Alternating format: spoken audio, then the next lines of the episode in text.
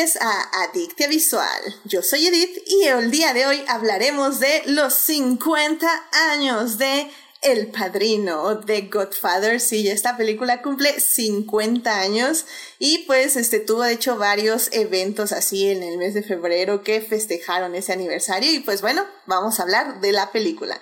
Para discutir, fangirlear, analizar y llenarnos de feels está conmigo Dafne. Dafne, ¿cómo estás? Bienvenida de regreso. Hola, muchas gracias por volverme a invitar. Pues ya todo un gusto estar por acá, como siempre. Excelente, sí, no, no, Dafne, ya, ya tú ya tienes sillón, tetera, taza personalizada, este, ya, ya, todo, Dafne, todo. Así que, bienvenida. También aquí está con nosotros Fernando. Fernando, ¿cómo estás, querido mecenas adictie? Hola, ¿cómo están? Este, estoy muy contento porque, eh, como me dijo ayer, este, vamos a hablar de, una película que me ha, me ha hecho acreedor de a una doble amarilla. Este, yo creo que no soy tarjeta roja, así que diría que son ondeando dos amarillas eh, por, por, mi, por mi gusto por esta película. sí, ayer lo ponía en Twitter, pero a ver, a ver qué pasa, ya veremos qué pasa. Y también aquí está con nosotros Gabriel. Gabriel, bienvenido al programa. Hola, mucho gusto, un placer estar aquí, aunque eh, creo que yo estoy en la misma situación. Mucha bandera roja aquí, no se puede. no, está bien, está bien. La verdad me, me, emociona el programa porque creo que vamos a tener puntos de vista muy diferentes y, y, me gustaría llegar. A ver, ¿a qué conclusión llegamos, caray? Ah. Así que muchísimas gracias por venir, Gabriel. Y para cerrar este gran panel de invitados está también aquí Joyce. Joyce, bienvenida al programa. Hola Edith, mucho gusto estar de regreso. Creo que ahora sí, después de un, un rato de ausencia ya regresé más seguido. Este, qué bueno. Este, y bueno, siempre un, un placer andar por acá. Eh, pues yo, yo, yo estoy como que, fíjese que en medio, entonces el panel va a quedar muy bonito dos en contra, dos a favor. Yo como que me gusta y me gusta problematizarla para debatir, así que pues sí, va, va a estar padre esto. Let's go. Muy bien, muy bien. Qué emoción, qué emoción. Así que, pues ya, querido público, este, realmente como ven, va a estar muy emocionante este programa. Y bueno, ya saben que si se quieren unir a la conversación, estamos en Twitch en vivo los lunes 9.30 de la noche y el miércoles en el chat de YouTube a las 9 a.m. Muchísimas gracias a nuestros mecenas Juan Pablo Nevado y Saulo Tarso por patrocinar este bonito programa en Patreon. Si quieren ser adictas como ellos y tener múltiples beneficios, vayan a Patreon a suscribirse. Y bueno, pues sin más, vámonos a... Ay Dios, la cortinilla, la cortinilla, la perdí, la perdí. Muy bien, ya aquí está. sin más, vámonos a salvar lo que amamos.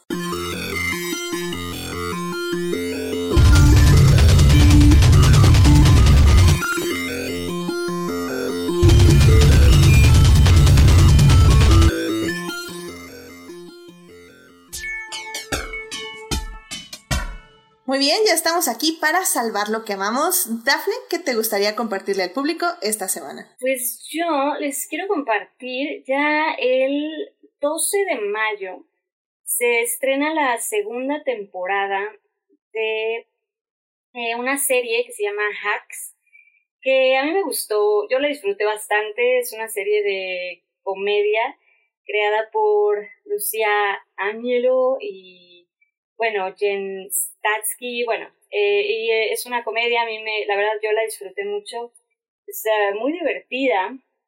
Eh, bueno, básicamente sigue la historia de esta eh, cómica, esta Deborah Vance, y es una cómica en Las Vegas, y pues ya no le está yendo como tan bien, como no está en sus mejores días. Y pues un poco la obligan a contratar, a trabajar con esta joven eh, joven escritora de Los Ángeles para mejorar su acto, ¿no? Para mejorar sus monólogos. Y pues es esta relación de esta mujer eh, pues ya grande, ya vivida y pues está, está joven.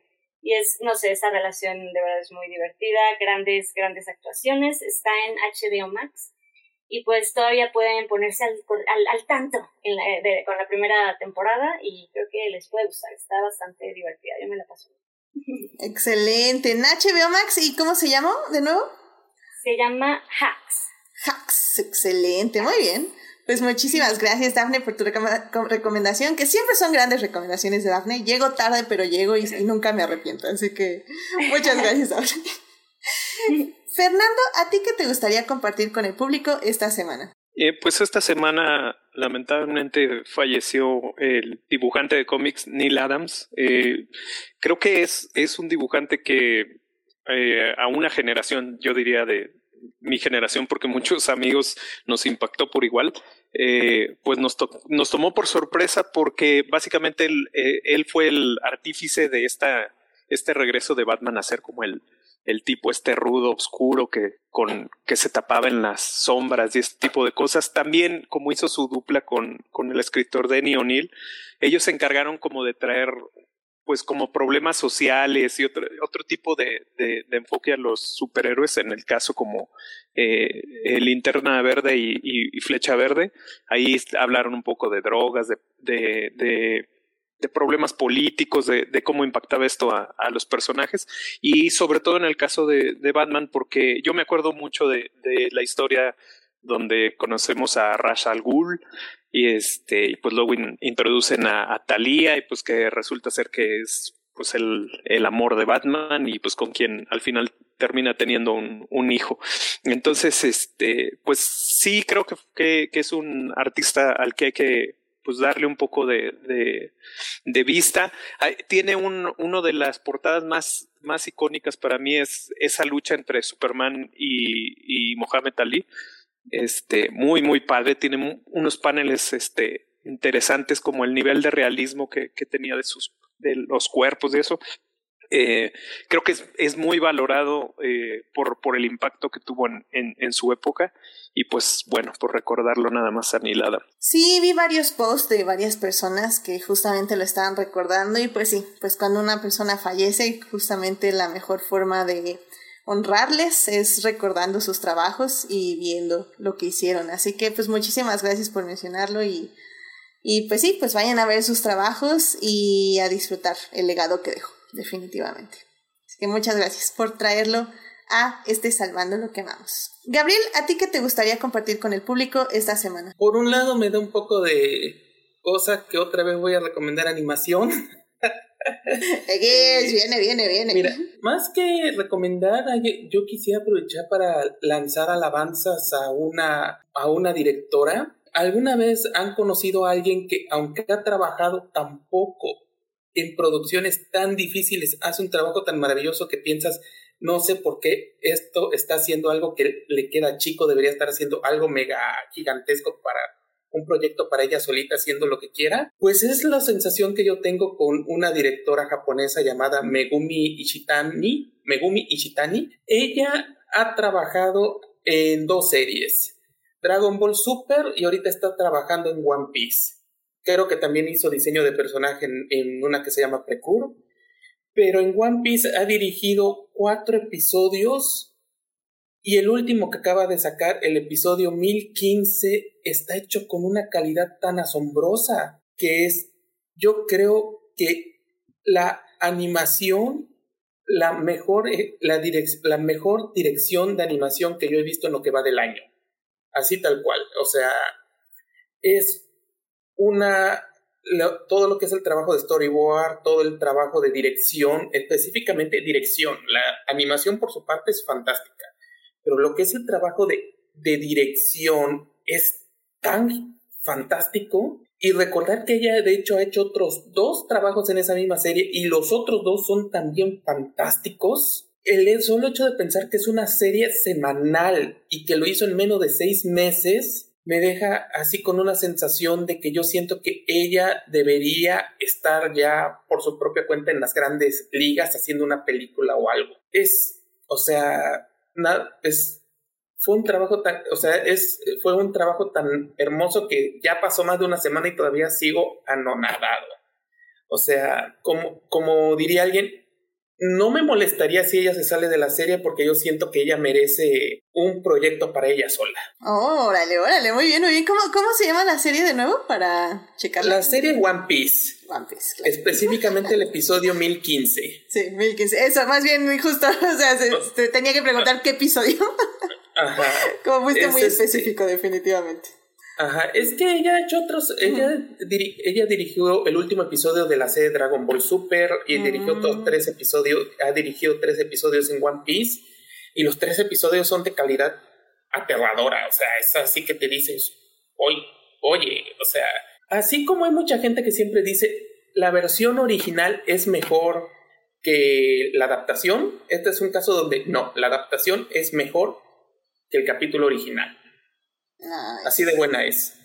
Pues bien, pues vamos a checarle y evidentemente seguir su trabajo muy de cerca. Eh, pues si lo que dices es que está sorprendiendo, pues yo no dudo que en algún momento alguien la va a apoyar y que vamos a tener un gran proyecto en sus manos. Así que sigamos la carrera de cerca y pues claramente apoyémosla para que eh, tenga sus fans y para que ustedes digan, yo era fan antes de que fuera cool, claro que sí. Muchísimas gracias, Gabriel, por traer esto a Dicte Visual. Joyce, ¿a ti qué te gustaría compartir con el público esta semana? Pues también aquí siguiendo con más eh, anime animación. Eh, sí. Eh, yo, la verdad, desde el año pasado que vi Violet Evergarden, Evergarden, sí, ¿verdad? Este, quiero cambiar el nombre. Eh, como que recaí en el, en, el anime y la verdad yo no veía tanto anime desde el Canal 5 en los 90 y Caritele. Entonces, eh, luego también me recomendaron Ana, este, y, de ahí ya he, estado viendo yo, por eso vengo aquí a recomendarles anime, pero no soy ninguna especialista y lo digo porque, pues después de qué bonita reseña que da Gabriel, que dan ganas de verla, pues yo solamente tengo que decir que he encontrado el género que a mí me gusta de anime, que también por eso batallaba mucho porque a mí ya, este, no voy a decir géneros porque voy a, voy a absolutamente a destrozar el japonés, pero sé que pertenecen a un género, este, de estos Dragon Ball y, One Piece y todos esos que vinieron después, Naruto, Full Metal, lo que ustedes quieran, yo ya no lo seguí, pero justamente, eh, he, encontrado el género de Slice of Life, no, Life, sí, Slice of, Slice of Life, perdón, no sé por qué se me lengua la traba. Y, y he sido muy feliz en este género y justamente hace la semana pasada encontré Silver Spoon, que también es de la ah. creadora de Full, de Full Metal, sí, y, y fui muy, he sido muy feliz con Silver Spoon. Es una este, pues historia muy bonita de un, un joven, eh, sí, muy, muy simple, ¿no? Es un, es un joven que no quiere como que ya seguir en su vida de máximo nivel académico, presión social y presión familiar, y se va a una escuela de capacitación agraria en el Japón más rural posible, y porque cree que se está saliendo de sus problemas, pero se da cuenta como que de lo que significa la vida en ese tipo de contexto.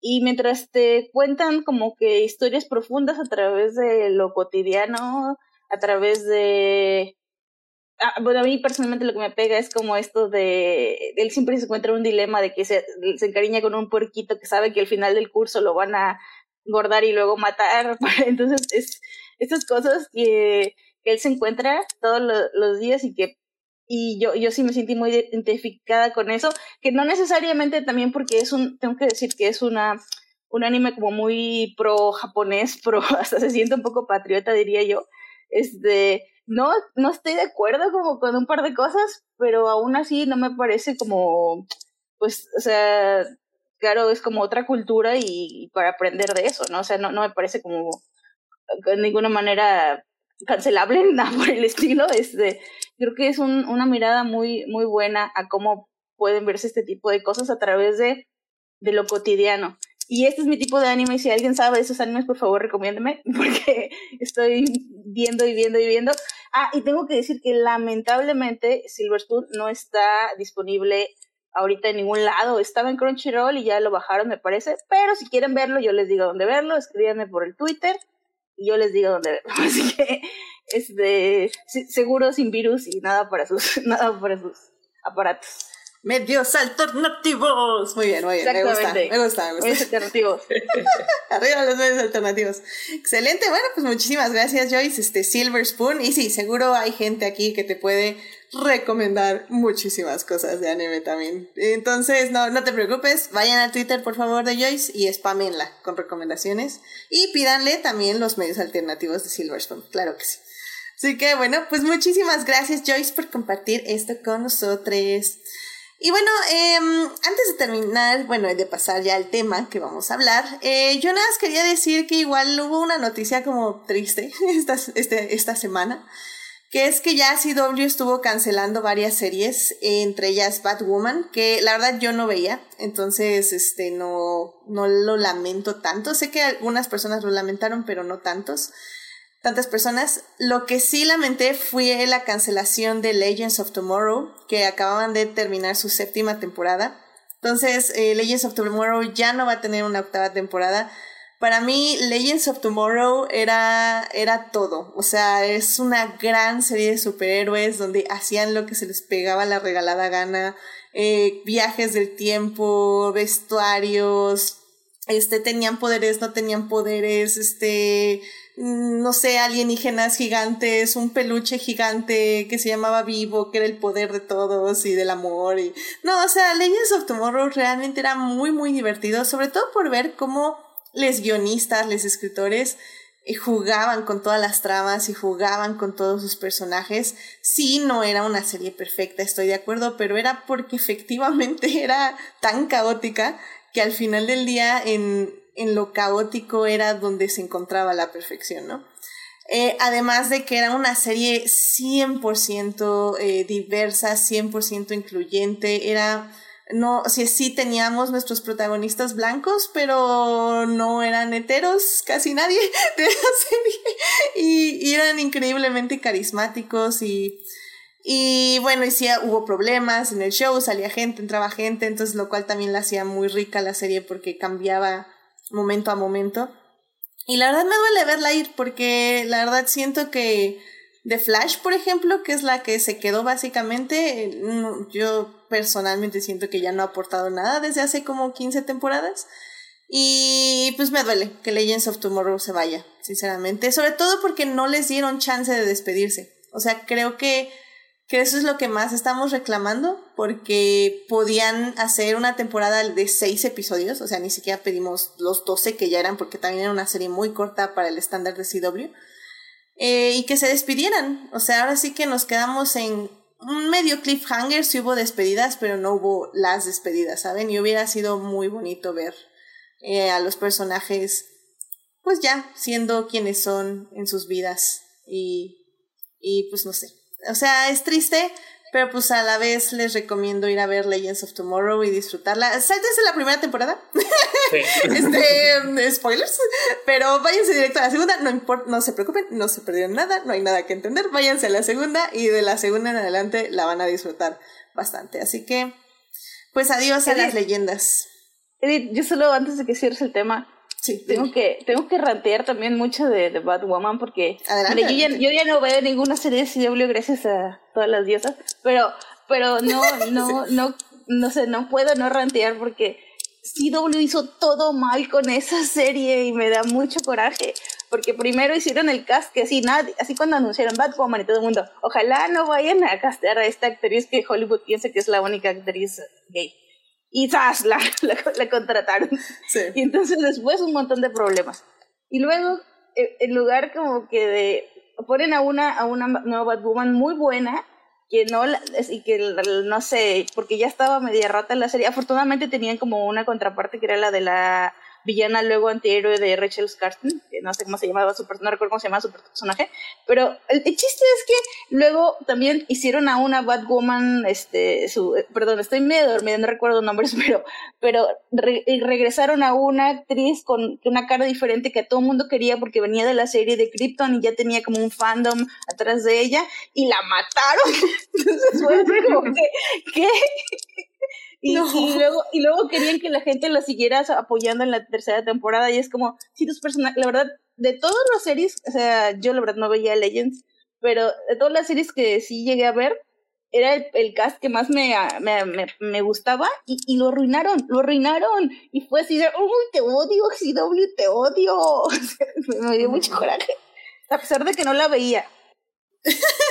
sí, no, lo entiendo. La verdad es que la DCW nunca tomó buenas decisiones, nunca. O sea, arruinaron Supergirl, eh, Arrow nunca supieron a dónde llevarla, Flash cada día está peor. Bueno, ahorita que va a regresar Batman y la fregada es como, ah, pero no, o sea, no gracias.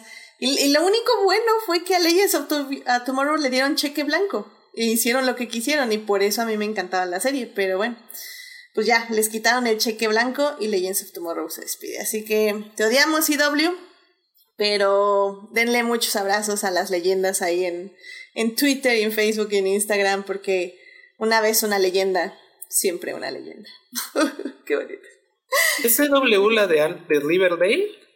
Sí, ahí renovaron Riverdale, que tiene, o sea, literalmente eh, Legends of Tomorrow tenía el doble de audiencia de Riverdale y Riverdale está perdiendo audiencia y renovaron Rivendell y no renovaron Legends of Tomorrow. O sea. Lo último que supe de que lo de Rivendell ya estaba el ángel no sé cuál destruyendo la mente de aquellos que veían su verdadera forma. Así que a lo mejor hay. hay, hay yo siento que hay drogas ahí involucradas ya para ese punto. Tanto en la decisión como en la serie. Y, y la verdad, o sea, lo de CW siento que es. O sea, vamos a darle el, vamos a darle el término no es homofobia, pero se siente como homofobia. O sea, porque literalmente cancelaron las dos series que tienen personajes principales LGBT más. O sea. No, y, lo peor es que se publicitan como Dare to Defy, así como nosotros somos los que sí ponemos estos personajes en otras series. Y tú de quita tus asquerosas manos de los derechos de estos personajes que quiero, que amo.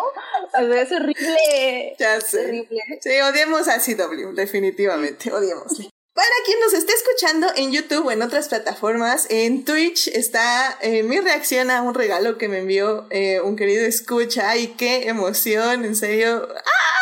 ¡Qué madre, qué madre! Así que vayan a Twitch si quieren ver este eh, unboxing.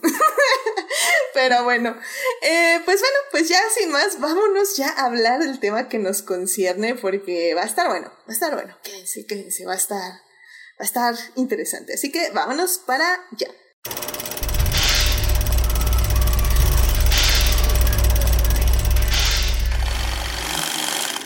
Muy bien, ya estamos aquí para hablar del tema de hoy y en esta ocasión vamos a hablar de los 50 años de El Padrino, de Godfather. Esta película se estrenó en 1972 y la dirigió Francis Ford Coppola. Eh, pues al final del día es una peli clásico de clásicos que se ha replicado en miles de lugares, en miles de series y de películas y etc, etc, etc. Así que si no la han visto, literalmente han oído hablar de ella y la han visto replicarla, eh, replicada en miles de escenas. Así que no hay pierde. Obviamente vamos a hablar con spoilers porque cumplió 50 años la película. Así que no se preocupen. Algunas personas dirían que no importan los spoilers y estoy de acuerdo en esta ocasión con The Godfather porque vivir, bueno, verla es definitivamente una experiencia que no se puede narrar. Para bien y para mal. Así que en la primera parte vamos a hablar un poco del contexto de dónde viene la película y de la preproducción. En la segunda parte vamos a hablar ya de la película en sí, de todos los logros técnicos y supuestamente narrativos de la película. Y en la tercera parte vamos a hablar ya del legado de The Godfather. Así que, sin más, vámonos a la primera parte. It is not a donut hole but a smaller donut with its own hole. And our donut is not whole at all. Muy bien, ya estamos aquí para hablar de The Godfather, esta película que se estrenó hace 50 años, en 1972. Y bueno, pues al final del día es este es un clásico de clásicos que vamos a ver si sigue siendo un clásico de clásicos. Bueno, más bien si sobrevive a su legado. Y bueno, en esta primera parte vamos a hablar evidentemente de, el, de dónde sale la cinta, porque eh, la cinta está basada en un libro eh, del mismo nombre, si no mal recuerdo, que escribe este mm, Mario Puzo, es quien escribe la novela. Efectivamente. Sí, y bueno, nada, rápidamente en el chat nos está diciendo Julián García que ya se va, porque la semana pasada le arruinaron, le arruinamos la historia con los spoilers de Barba Negra de 1714. no, no te vayas, Julián, no sé así. Pero bueno. Eh, Sí me siento muy mal. No, claro que no. Está, está bromeando. Julián, discúlpate con Daphne ahora. Pero, bueno. De verdad no fue intencional, no, no, no. No, no, no, está bromeando, te lo juro. Por favor, Julián, ponle en el chat a Daphne que estás bromeando. Pero bueno, eh, aquí, como hay pura gente intelectual literata, eh, obviamente leyeron el libro. Entonces, pues, a ver, Joyce, me gustaría. Ah, mira, ya, Julián ya se disculpó en el chat. Eh, ahí está. Te manda, te mando una gran disculpa. es broma, no te preocupes. y bueno, este, pues, a ver, Joyce, ¿por qué no empezamos contigo? Eh, ¿Qué nos puedes contar un poquito de este libro y de la experiencia de leerlo?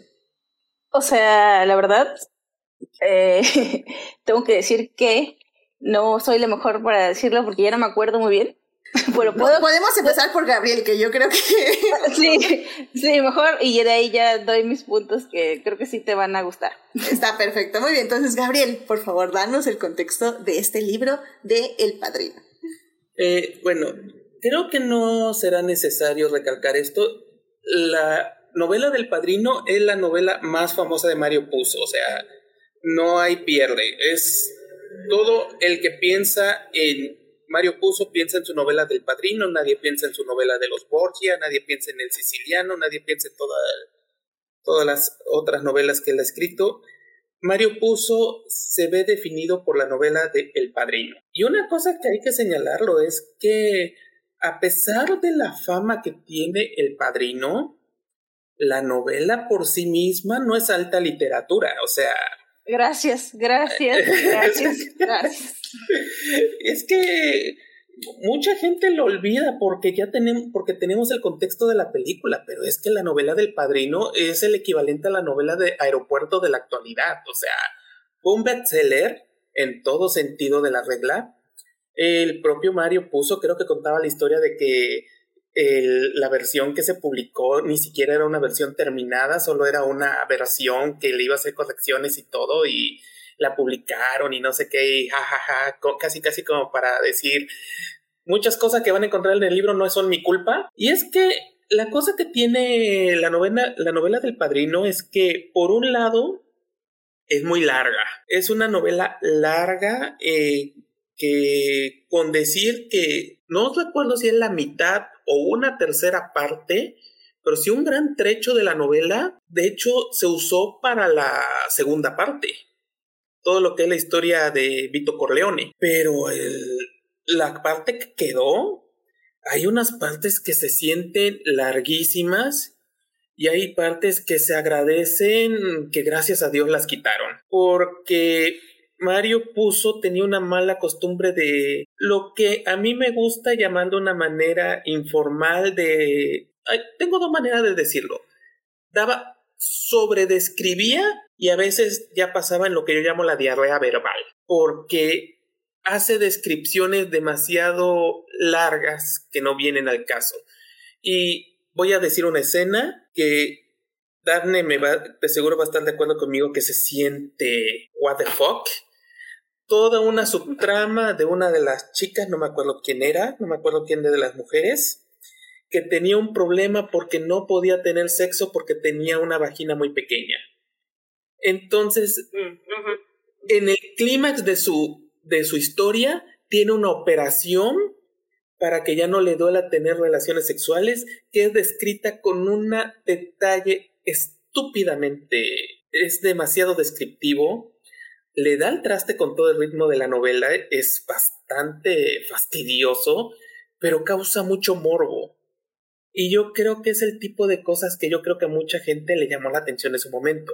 Es una novela que causa morbo. Ahora, no voy a ganar y no voy a decir que no me gustó la novela, porque me gustó, porque me parece que es una muy buena novela de aeropuerto aunque claro, una novela de aeropuerto de 1969. Entonces hay muchas cosas como choqueantes, o sea, la historia de la familia, la historia de la mafia, muchas... Se nota que Mario Puzo va retomando muchas cosas que veía en los periódicos y cosas por el estilo, o sea, el chisme de Frank Sinatra, que era parte de la mafia, eh, las, este, los, ¿cómo se llama?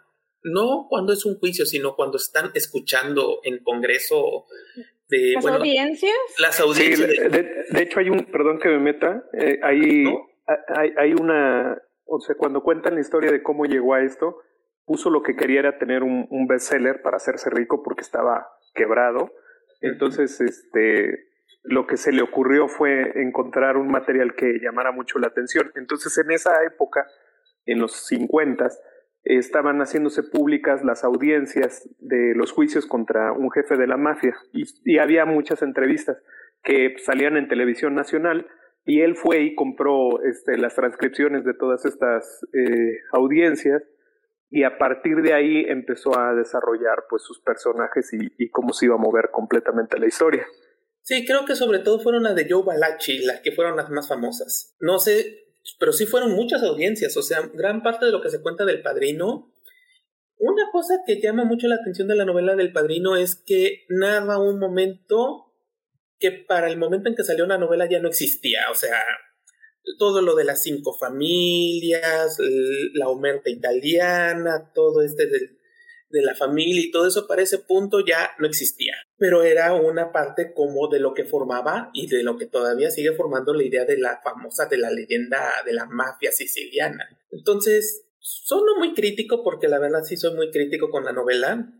Y, pero sí, yo creo que es muy importante resaltar que el Padrino, cuando se empezó, cuando se compraron los derechos para hacer una película, era porque era un bestseller. Creo que estuvo más de nueve meses en la lista de los más vendidos.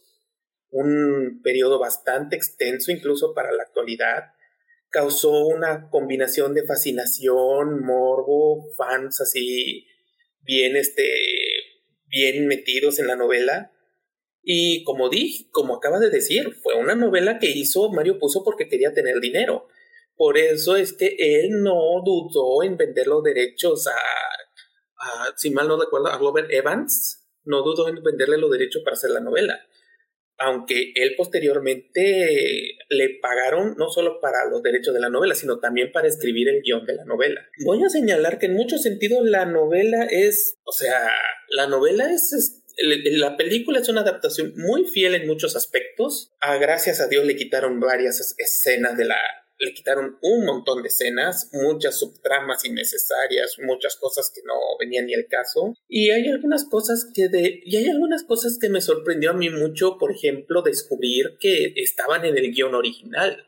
El guion original de la novela estaba en el guion. Y la verdad que bueno que lo quitaron en cierto sentido, porque yo siento que funciona mejor el final de la película. Es pero en general es una adaptación muy fiel de lo que en, en sí, tengo que resaltarlo, era un bestseller, o sea, no es alta literatura en realidad.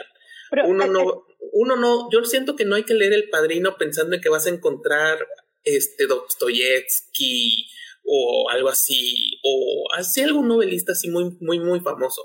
Es, es una novela comercial totalmente que fue elevada. Pero así, ¿no crees que, no crees que, es que yo sí la leí esperando una buena novela comercial. Y aparte la leí como en el punto más ñoño y subido en mi ladrillito de superioridad académica de la carrera. Y una compañera me dijo, literal, este, la verdad, este, Coppola le, le, le, le, corrigió le, esto que echó a perder Mario Puzo, y la leí, y la leí, y la verdad, creo que no la terminé, o sea, leí como tres cuartos o, la mitad, no me acuerdo, porque sí es, o sea, no solamente es todo lo que acabas de mencionar, sino que los personajes son para mí, o sea, leyéndolo ya desde hoy en día, ¿no? Desde una actualidad, bueno, ya hace algunos años, este, no, no tienen, no se me hicieron para nada carismáticos los personajes, o sea, carismáticos en el sentido de que, de que compras la historia, ¿no? O sea, sí me, sí me parecieron totalmente villanos en el libro, por, por así decirlo, ¿no? Muy amorales en sobre todo. Sí, sí, y, y, y, no compras, no compras mucho de los juegos de la, de la historia. Es que de hecho, yo, por ejemplo, en personajes como Fredo, se nota mucho. Eh, el Fredo de la película causa cierto nivel. De una vez aviso, yo he visto la trilogía, mi opinión de los personajes y fue influido mucho por conocer la trilogía. Pero por ejemplo, en el personaje de Fredo en la película en las películas causa mucha simpatía. En la novela no. O sea, solo queda como un, como un, como un, como un, como un imbécil, cobarde, mujeriego, y no sienten lástima por él a lo largo de todo el libro. En cambio, este, y eso pasa con todos los personajes, o sea, es muy frío en ese sentido, o sea, yo estoy muy de acuerdo, realmente los personajes de la novela no son tan padres que, por decirlo de manera amable. Y es que por ahí, hay una razón por la que mucha gente dice, la novela de la película es mejor que el libro. O sea, de hecho, mucha, y, y no lo dicen por... Pero muy, pero muy. O sea, es muy superior al libro, o sea, es como lo que pasa con, por ejemplo, con novelas como la de Tiburón y todo eso, o sea, realmente es, le hicieron un favorzote. y no, la verdad, sí, yo sí diría que si quieren, yo no diría, no lean la novela, yo diría que lean la novela, pero sabiendo que no es alta literatura. O sea, suena feo, pero yo diría, léanlo con una mentalidad parecida como cuando vas a leer a Dan Brown. No, yo, quisiera hacer un, un, comentario al, al respecto de, de, de, pensar de que también tomemos el punto de que al ser un, bestseller que la gente, o sea, devoró en Estados Unidos, los derechos ya estaban vendidos, como dice este Gabriel desde antes, eh, se exigía que ya se hiciera la película. Y entonces el estudio estaba buscando a quién poner a, dirigir la, la, película, no encontraban bien cuál era el, el, el, equipo, quién, qué hacerle, aparte puso, ya tenía este, en su cabeza que quería que Brando fuera eh, Don Corleone, entonces empezaron a haber muchos problemas. Eh, creo que, que, es muy repetido cuando se habla acerca de que eh, hay películas que, son, que fueron un éxito así muy importante y que cuando fueron cuando empezaron a realizarse, parecía que iban a ser un, un, uno de esos este, problemas que no iban a tener solución y no se iba a ver por nadie. Y esto pasó también en, la producción del Padrino. Hay, hay varias entrevistas donde este, Francis Ford Coppola dice que tenía miedo todos los días de que lo fueran a correr de que este, el estudio no estaba contento con las elecciones de, de los actores, que decían que había actores que nadie conocía, que no eran buenos, que en el caso de Brandon, que era una estrella que ya estaba quemada y que era problemática, que, que era lo que iba a pasar. E incluso dice que durante la misma filmación de la película, los mismos actores ni siquiera este, como, como que estaban convencidos de lo que estaban haciendo, ¿no? Como que no, no decían esto va en una dirección adecuada.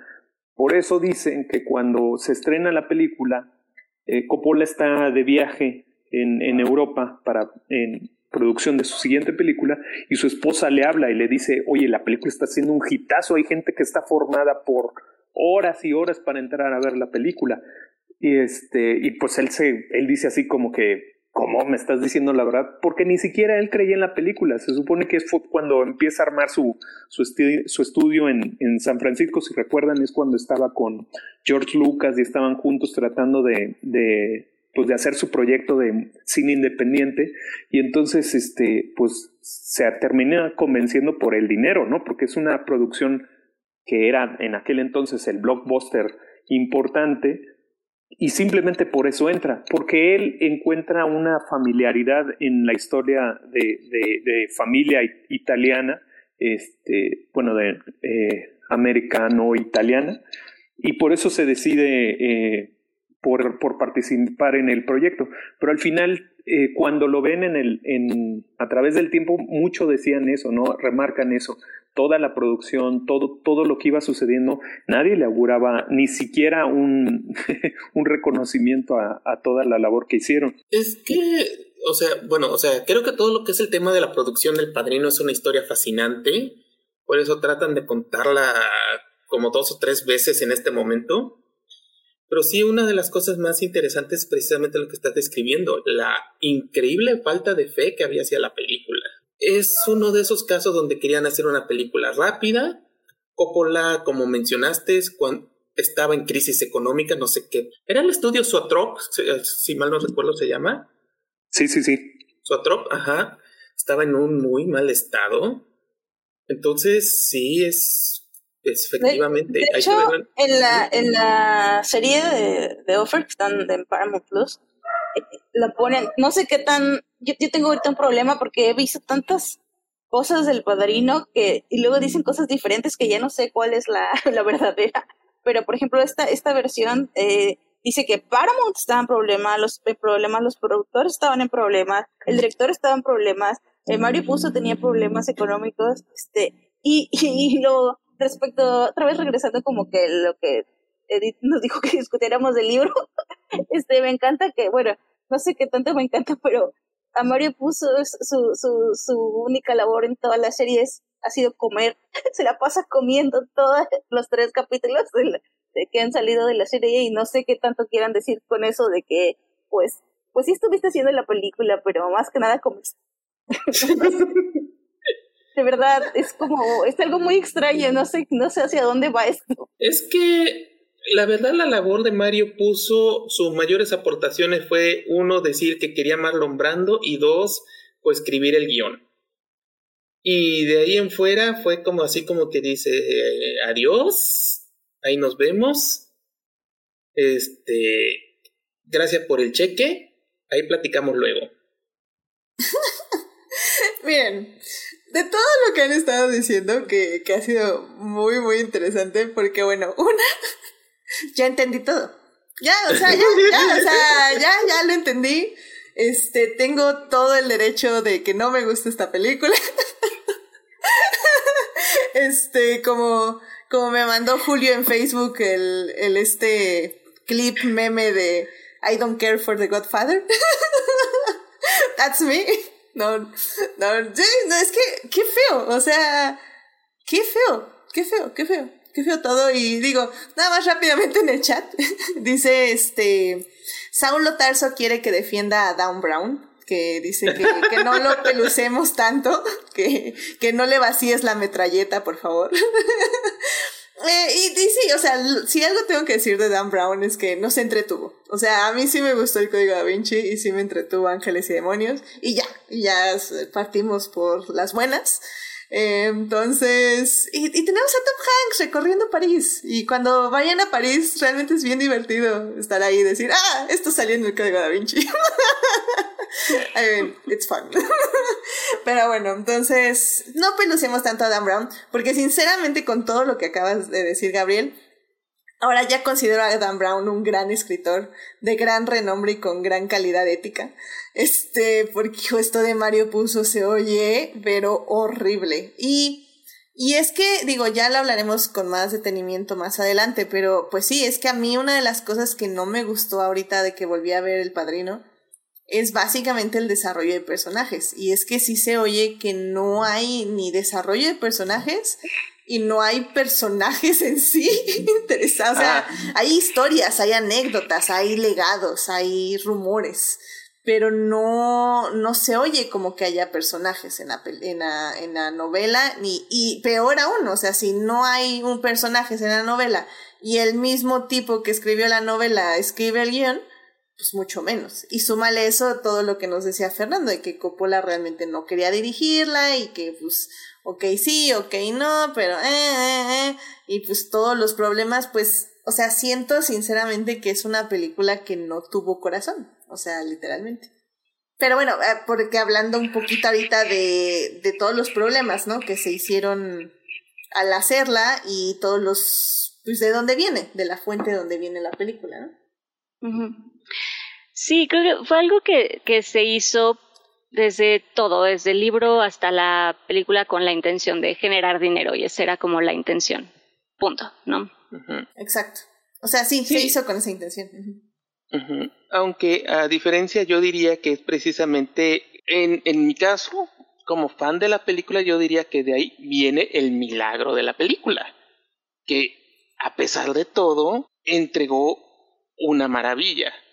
Este, yo lo, yo, o sea, para mí, esta etapa, sobre todo en la etapa de la carrera de Mario Puzo, es una de las más fascinantes porque tiene un nombre, no recuerdo cuál es el nombre, pero esta etapa de Coppola, que va desde que hizo La Conversación, El Padrino 1, El Padrino 2 y Apocalipsis ahora, creo que es una de las de los currículums cinematográficos más fascinantes que he visto. Porque no creo que haya un director que haya logrado hacer cuatro películas de golpe, que las cuatro sean consideradas como obras maestras, ya sea como película, como historia, como técnica, como todo. Entonces, para mí, o sea, para mí es un milagro.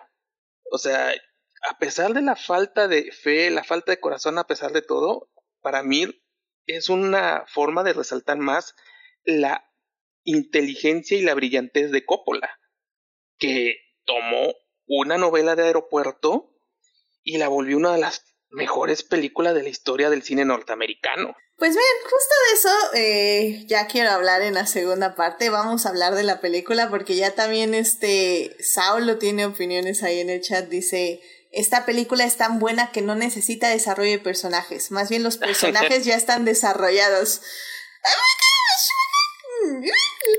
No. Vamos a hablar de eso definitivamente.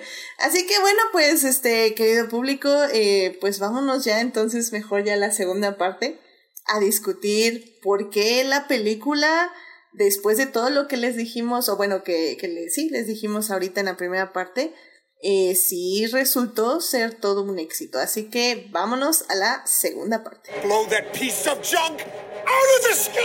Muy bien, ya estamos aquí en la segunda parte del programa. Estamos hablando de El Padrino que cumplió 50 años de haberse estrenado. La película es de 1972 y está dirigida por Francis Ford Coppola.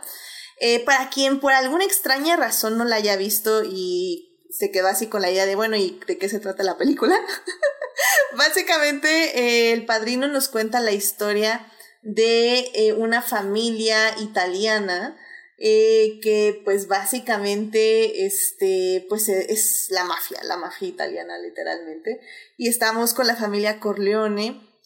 vamos a ver al, al, jefe y cómo durante 10 años esta familia va a vivir pues todas las transiciones eh, políticas y sociales de, de Estados Unidos, donde básicamente los poderes de la mafia y los poderes de dónde consiguen dinero, que antes era como de, de los casinos y del, del alcohol y todo esto, se va a empezar a transicionar lentamente a lo que son las drogas y cómo esto les afecta directamente y bueno, también vamos a ver dentro de la misma familia una transición de poder. Como decíamos, pues, o sea, la, película está basada en el libro de Mario Puzo, que es este del mismo nombre, de, Godfather. Y bueno, pues eh, esta peli se hizo, como ya decían, casi por un milagro, porque el Coppola no la quería hacer, este George Lucas efectivamente le dice como, oye, pero si sabes que no podemos pagar la renta, yo creo que si la haces podríamos pagar la renta. no, pero, no fue George Lucas. ah, no fue George Lucas, ¿quién fue entonces? Bueno, o sea, sí, sí fue George Lucas, ah. pero más bien fueron todos. Ah, bueno, sí. Todo el mundo, nadie les quería pagar nada. Efectivamente, entonces... Eh, hacen del padrino, como decimos, estrena y pues es un éxito, ¿no? Porque al final del día, sí lo tengo que decir, o sea, la calidad eh, cinematográfica es excelente. O sea, eso no hay discusión. O sea, la fotografía que es en el que va en los claroscuros, que básicamente se basa en las sombras y un poquito adrede porque justamente como el maquillaje de Marlon Brando era tan malo, querían ocultarlo un poco en la fotografía, entonces en sí la fotografía sí es muy oscura. Hablamos de, de ese, pero de un oscuro bien hecho. O sea, no estamos hablando ahorita, por ejemplo, de Batman, que saben que me encantó la peli eh, de Batman, pero pero bueno, ya eso de que tengas que estar casi casi descifrando por, en la pantalla, en el cine, qué está pasando porque eh, Cinépolis no sabe calibrar las pantallas, o sea, sí es muy molesto, sinceramente. Y estamos hablando de un claro oscuro hecho en cine, lo cual estamos hablando de luces bien colocadas, medidas, justo para que el rostro se ilumine justo cuando dan el paso 5 y quede el ángulo perfecto en el encuadre perfecto. O sea, sí, eso estoy completamente de acuerdo. La edición también es muy, muy buena. Eh, de hecho, El Padrino casi siempre se va a enseñar en las escuelas de, de cine, porque al final del día las ejecuciones de cómo armas tensión es muy clara, es muy, está muy bien hecha y se sigue utilizando ese tipo eh, de, eh, de narrativa hoy en día, porque es el tipo de narrativa que funciona al final del día. Entonces, en ese aspecto sí creo que la peli es muy, muy valiosa. Sí, adelante, Joyce. No, de lo que decías de la, de la luz, y también, bueno, todo ese primer acto es como, bueno, Coppola dice que es, eh, lo utiliza para, para decir lo bueno y lo malo. Por eso es luz y sombra en todo ese primer acto es como el bien contra el mal. No sé si, no sé si también va como con lo que, con lo que decías de, de lo del maquillaje, pero, porque eso no lo había escuchado, pero, pero sí es, es como que súper, este, pues como tú dices, ¿no? Técnicamente todo puesto para contarte, contarte la historia y pues se nota, ¿no? Por eso es canónica en ese sentido. Una cosa que hay que destacar es que sí se ve que iban directamente con la idea de el claroscuro, porque el director de fotografía que eligieron fue Gordon Willis, que por algo lo llamaban el rey de la, el rey de la oscuridad, creo que lo llamaban. Y es porque cuando uno ve su cinematografía, y bueno, desafortunadamente su cinematografía incluye muchas películas de Woody Allen, entonces entiendo que mucha gente no las quiera ver, pero si uno ve, por ejemplo, películas como Manhattan o Hall, y, pero, y otras como Todos los hombres del presidente, él era, él tenía una fascinación por el uso de el contraste del claroscuro. Entonces siempre le gustaba mucho el uso de la oscuridad. Yo hay una, incluso hay un video donde él sale bromeando que si por él fuera, no usaría nada de luces, usaría pura oscuridad y pura este para contar sus para contar las historias. Entonces, e, eso es para decir que parece que desde un principio ya iban para ahí y yo creo que Coppola, que la verdad lo que pasó es que Marlon Brando como que sí ayudó a justificarlo, porque hay otra cosa. No solo era el maquillaje. Marlon Brando nunca se aprendió sus diálogos. Entonces, hay fotografías donde está con sus diálogos y por ejemplo está Robert Duval con un enorme cartelote ahí con todos los diálogos de, de Marlon Brando. Entonces tenían que hacer todo lo posible para que las cámaras no, no captaran eso y al mismo tiempo oscurecer cualquier posible pista de lo que estaba pasando detrás de cámaras.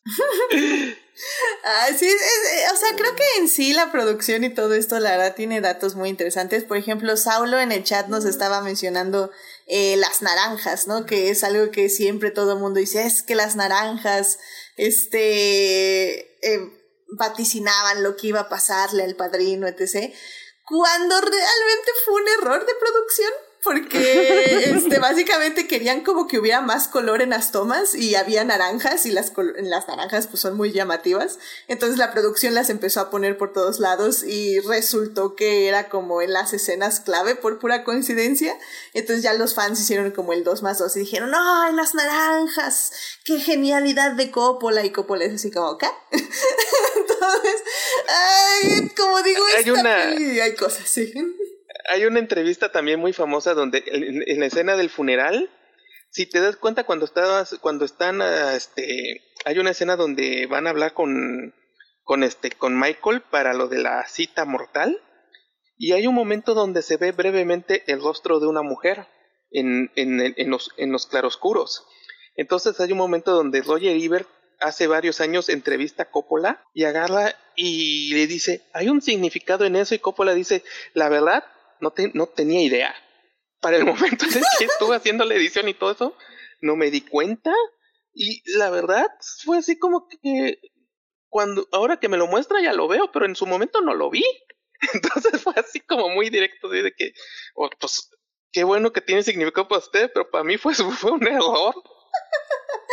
Ay, pues Daphne, tú no sé si tengas algo que decirnos de la producción de tu ojo experto, de cómo, cómo ves esta película. Porque digo, a pesar de, de todo, de que no querían dársela, de que le renegaron todo a Coppola, etc., o sea, yo veo una buena producción al general. O sea, sí, los primeras 40 minutos se las, nos la pasamos en una boda, que básicamente hicieron una boda y la grabaron como cuatro siete horas y ya.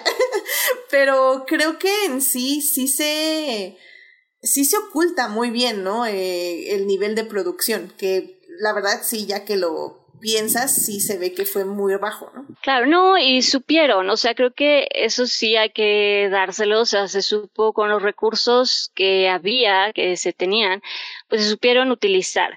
Como dices, mucho, mucha, eh, mucho, digámoslo de alguna forma, maquillaje, pero literalmente en cinematografía, en edición, en, en como de todo lo que sí tenían, dijimos, bueno, vamos a, a, utilizar al máximo pues nuestros recursos, vamos a aprovechar lo que podamos hacer en, en, en estas locaciones, en estos espacios, y pues vamos a hacer con cámara que todo pues luzca lo mejor que pueda. Y eso pues lo tiene, ¿no? Como se decía, eh, la cinematografía, sin duda, pues como, como lo comentaban, por algo se sigue comentando y citando y enseñando y, y revisando tanto esta, pues esta película, porque sí, cinematográficamente tiene muchos detalles, tiene muchas cosas como muy interesantes, porque pues eso que decimos, como este aprovechar nuestros recursos y que eh, pues sí aprovecharlo y que en cámara se vea pues lo mejor que, que podamos y de, nuevo no como demos lo mejor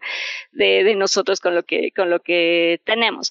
Y pues sí o sea creo que en general eh, digo ya hablando nada más como de nuevo un poco de de la idea pues sí o sea al final creo que este tema principal que tenían en, desde el libro, ¿no? Pero que se tiene de, de, res, de, de rescatar y de hablar de la familia como empresa, digamos, ¿no? Como pues sí, sí es un ejemplo que habla de pues de familia y de sucesión y de estos protocolos familiares y de y de cómo pues sí se ve en esta relación familia empresa y pues utilizar ese tema ¿no? Que va a ser, eh, pues sí, la, la familia pues buscar cómo, lo que decía, ¿no? Como cómo retratarlo de la mejor forma con los recursos que tenemos y pues buscar eso, buscar con los encuadres, buscar con la fotografía, pues tratar de representar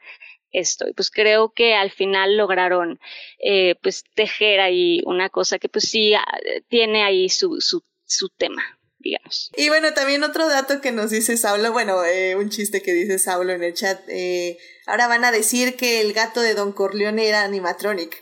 Y no, no era animatronic, este, nada más para que lo sepa el público. Este, de hecho, Coppola se lo, se lo encontró ahí en el estudio y literalmente se lo dio a Brandon y Brandon dijo, sí, yo aquí lo acaricio. O sea, son de esas cosas que sí estoy de acuerdo, o sea, creo que en sí la producción tuvo mucha buena suerte, o sea, todo se dio para que se hiciera una buena película. O sea, al final del día hubo, hubo como, es que no sé si es suerte de principiante, no sé tú cómo la dirías, Dafne. Uh, no, no, no, sé si suerte de principiante, creo que se buscaron, creo que se buscaron elementos para generar, o sea, lo que se decía, digo, y lo que es, ¿no? Se buscaba generar eh, dinero, se buscaba generar algo comercial y pues sí, eh, se buscaron elementos que ayudaran a generar esa, pues esa, eh, con esa intención creo que se fabricó, ¿no? Con la idea de, como se dice, o sea, que salió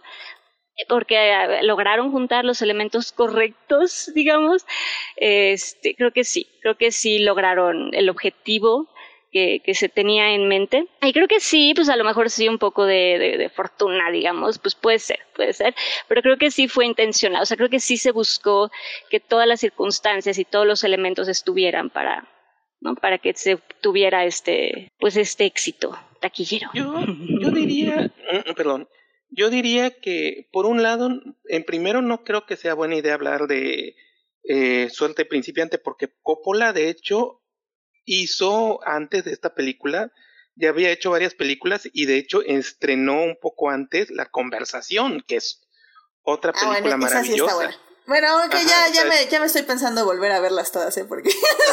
Pero sí, eso es buena, ok, ok. Uh -huh. Y entonces lo que tiene, más bien diría que la, lo curioso aquí es que Coppola logró imponer su visión en el sentido de que o sea, hay que recordar que de hecho Paramount detestó varias de las ideas de Coppola. O sea, es sabido que, por ejemplo, odió el casting de Marlon Brando, no querían poner a, Al Pacino, este, y entonces muchas de esas decisiones fueron decisiones de Coppola, que yo creo que hay que señalarlo. Coppola es muy bueno haciendo castings, o sea, sabe muy bien elegir actores, o sea, veamos, por ejemplo, lo que pasó en por ejemplo, en la conversación cuando contrató a, ¿cómo se llama? A, ay, ¿cómo se llama? Jim Hackman. Luego cuando contrató a Robert De Niro para la segunda parte del Padrino, en Apocalipsis ahora fue el que lanzó a la fama a Lauren Fishburne, también contrató a este, o sea, contrató a Harrison Ford, eh, contrató a Martin Sheen, o sea, él es muy bueno haciendo castings, es muy bueno en ese tipo de decisiones y logró convencer al estudio de muchas de las decisiones. La cosa es que realmente es fue una avalancha de, de decisiones, de, de problemas y todo, fácilmente pudieron haber echado todo para abajo. Porque también Coppola, Coppola era un medio cabroncito. Hay que decirlo, o sea, no, no vas a crear un desastre de producción como Apocalipsis ahora cuando no tienes el carácter para hacerlo. Pero sí es cierto, o sea, este, a lo que voy es que Coppola, yo creo que hay que, Coppola tuvo mucho que ver en esas decisiones positivas y yo lo quiero resaltar más que nada porque está esta miniserie de la oferta que básicamente está tratando de darle todo el crédito al productor, creo que se llama apellida Scott Rudy, que fue elegido precisamente porque él era muy bueno para tener control del presupuesto. Se extraña porque el padrino de hecho se saltó el presupuesto. es que quiero, hacer un comentario de lo que, de lo que está diciendo, porque sí, yo también tengo ese gran problema con, con, la, con la serie hasta el momento, porque no sé cuántos capítulos va a tener y va nada más con tres emitidos. Y sí me parece que muy necesariamente quiere ser protagonista de este productor. Miren, a mí, a mí me cae muy mal este actor, ya por sí no lo aguanto. Entonces, este, este, no, no, no está haciendo nada disfrutable la serie para mí, pero estoy notando, es lo que decía un poco cuando se me fue el audio, que hay como varias versiones, como que depende a quién le preguntes, aunque todos es como, ¿quién tiene la culpa? Paramount. Paramount tiene la culpa y Paramount está haciendo ahorita una serie está diciendo que Paramount tiene la culpa, entonces yo les creo en eso, al menos. Este, pero sí hay como varias versiones y hay un, hay un documental que está en YouTube que se llama The Godfather Family, este, que ahí sí entrevistan directamente a Coppola y a los actores, entonces pues no sé, como que si están contando de su experiencia, de, de sus recuerdos, yo creo que es mucho más fiable de, de, que cuando los productores de Paramount están hablando. Pero, pero sí, este, definitivamente no, no, no, no sé por qué. Supongo que tiene que ver con que Miles Teller es el productor también de la, de la miniserie, pero, pero es, es como el tipo así de, es que yo tengo una visión, y yo tengo una visión y, y no sé nada de producción y y luego está toda la vida haciéndole mansplaining a su chica y es como, ah, qué horrible. Pero bueno, si, si mejora les aviso. Perfecto, Joyce. Y no, y justo ya hablemos también de los personajes, porque, como digo, o sea, al final del día entiendo por qué el padrino es referente. Y de hecho yo me fui a ver videos de YouTube porque dije, a ver, convénzanme de que vi mal la película. Eh, empecé a ver videos de YouTube así con reseñas y análisis y todos los análisis era es que esta escena, miren cómo coloca la cámara para decirnos este sentimiento. Bueno, no, no, para decirnos esta intención, esta intención del personaje y luego cómo está este paralelo en la siguiente escena donde la cámara está colocada así, tiene otra intención de otro personaje. Y yo así como, este, ok, este, a ver, pero es que hablemos de los personajes. Em, mi problema con este rewatch es que pude dejar a la persona cinéfila de mí interna a un lado. Traté de quitarme los lentes violetas y aventarlos por una ventana. Em, porque dije, creo que no está funcionando, entonces voy a aventar los lentes violetas. Y aún así, eh, lo siento, es que no me dicen nada los personajes. Y yo sé que, por ejemplo, Saulo estaba diciendo en el chat que que no importa que cuando es una peli tan increíble, no importa el desarrollo de los personajes, lo siento, pero para mí sí importa. Porque, eh, como lo dije en la reseña escrita, o sea, para mí es que estamos viendo la idealización de lo masculino. O sea, la, o sea y, y lo estamos viendo desde muy lejos. O sea, lo estamos viendo con un telescopio eh, de una manera en que no podemos acercarnos a los personajes. O sea, sí entendemos su, su camino, sí entiendo por qué Michael cambia y por qué Michael evoluciona de este joven que no quiere nada que ver con su padre y termina siendo el padrino. O sea, lo entiendo porque en el papel funciona, porque esa historia la he visto mil veces, porque sé cómo se corrompe el alma. Pero no lo veo. O sea, para mí todos los momentos claves donde teníamos que ver a Michael compadecerlo, ver esta transición, no están ahí. Y no me vayan a decir que refrigerar a una mujer es la transición más bien hecha de todo este mundo, porque ya sabemos que refrigerar a la esposa es, lo, es el, el, truco más barato de todos los trucos del guion. Y, y peor escrito. Igual, o sea, su otra esposa que ya llega y le dice, ay, este, ándale, es que sí te extrañé después de desaparecerme tres años.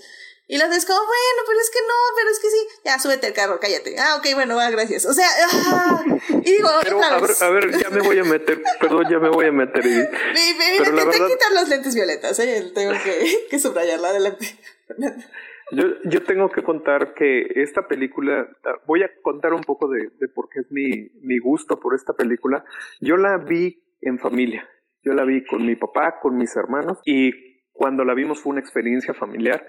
Mi papá nos decía, ah, escucha, escucha esta línea, de estas cosas, de los personajes, eh, este, ve, ve cómo cada uno este, tiene un papel diferente, ¿no? Después este, cada uno de nosotros, mi, mi hermana, mi hermano y yo, vimos la película por separado. O sea, yo creo que religiosamente cada uno de nosotros la he visto por lo menos cinco veces en, en, en pues en, en VHS, DVD o lo que tú quieras. Y yo todavía me tocó verla hace unos 10 años, me parece, en el cine, eh, en la Cineteca de Casa San Luis, con mi hermano y con mi papá y pues esta vez que se, se estrenó de nuevo en, por el 50 aniversario.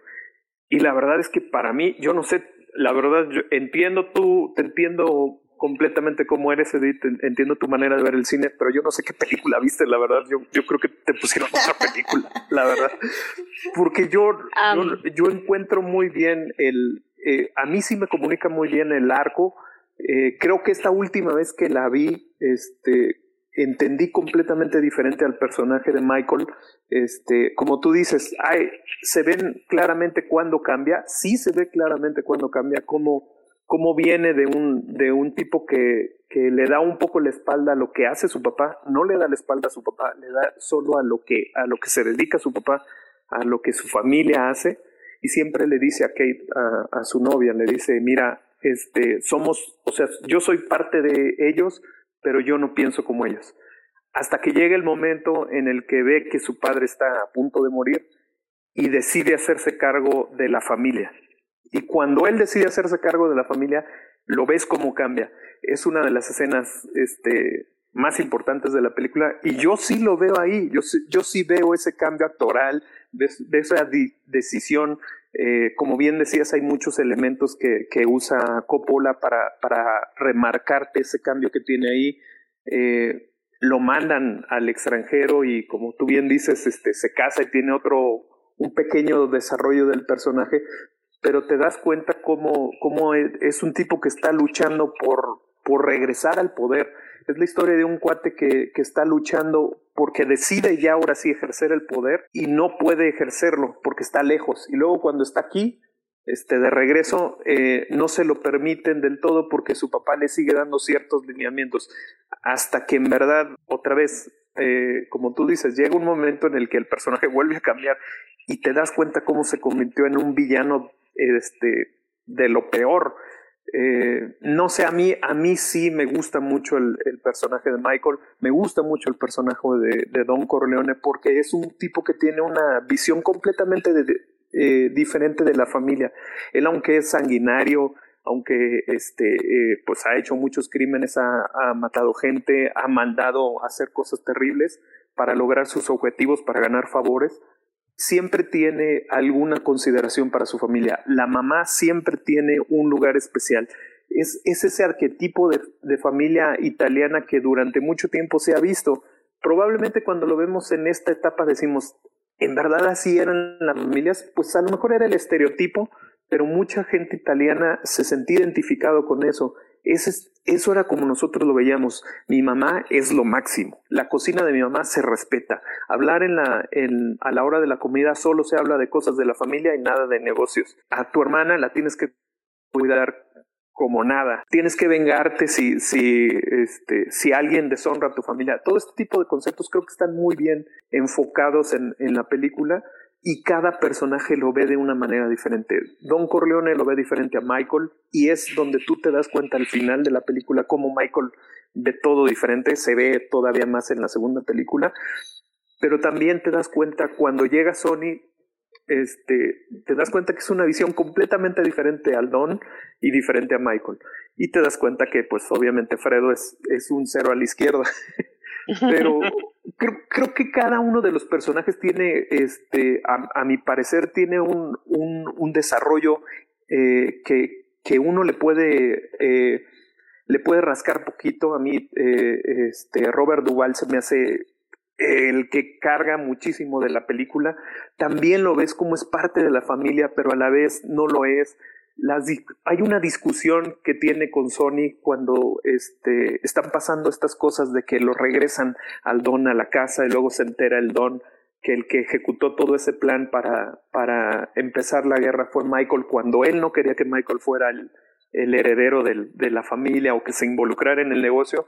Y Sony y, y Tom Higgins se están peleando y ves cómo es una pelea de dos hermanos donde están tratando de llevar, como bien decían, el negocio familiar. Todas estas cosas a mí se me hace que entiendo completamente por qué no les gusta, pero del otro lado entiendo que es una historia que está muy bien contada, que está bien armado el, el, el desarrollo de estos personajes, aunque el camino del héroe no sea ese camino del héroe que, que estamos esperando verlo madurar y convertirse en otra cosa. No, este tipo fue de mal a peor y este y al final sí podemos decir hasta a, criatura este de lo de lo más horrible que te puedas encontrar. Mm, no sé o sea como que siento que hay mucho que hablar al, respecto de cómo se desarrollan sus matices en los personajes. También puedo entender que pues simplemente no me interesa ese tipo de historias verdad hay hay gente que lo he escuchado muchas veces que me dicen esa película es aburridísima lo respeto, pero yo sigo viendo mucha, como mucho material al que ponerle eh, atención por aquí, por acá. Eh, esa, esa, que haya tantas escenas en Los Simpson que provengan del padrino, solo te quieren decir cómo, cómo hay momentos icónicos que sí están marcados por el personaje. El asesinato de Sony no se puede, no, no puede ser tan sangriento, no puede ser tan marcado si no conocemos a ese Sony como es de impulsivo, que necesitan este, mandar un mensaje así de, de agresivo. Eh, el momento en el que Michael eh, toma la rienda de, de, decidir qué hacer para que la familia salga adelante y se, ahí se empieza como a cambiar el chip y lo ves cómo está actuando y, y, y, lo que dice, como que yo, yo sí veo que hay muchos momentos en los que uno puede detectar que hay un desarrollo de personaje.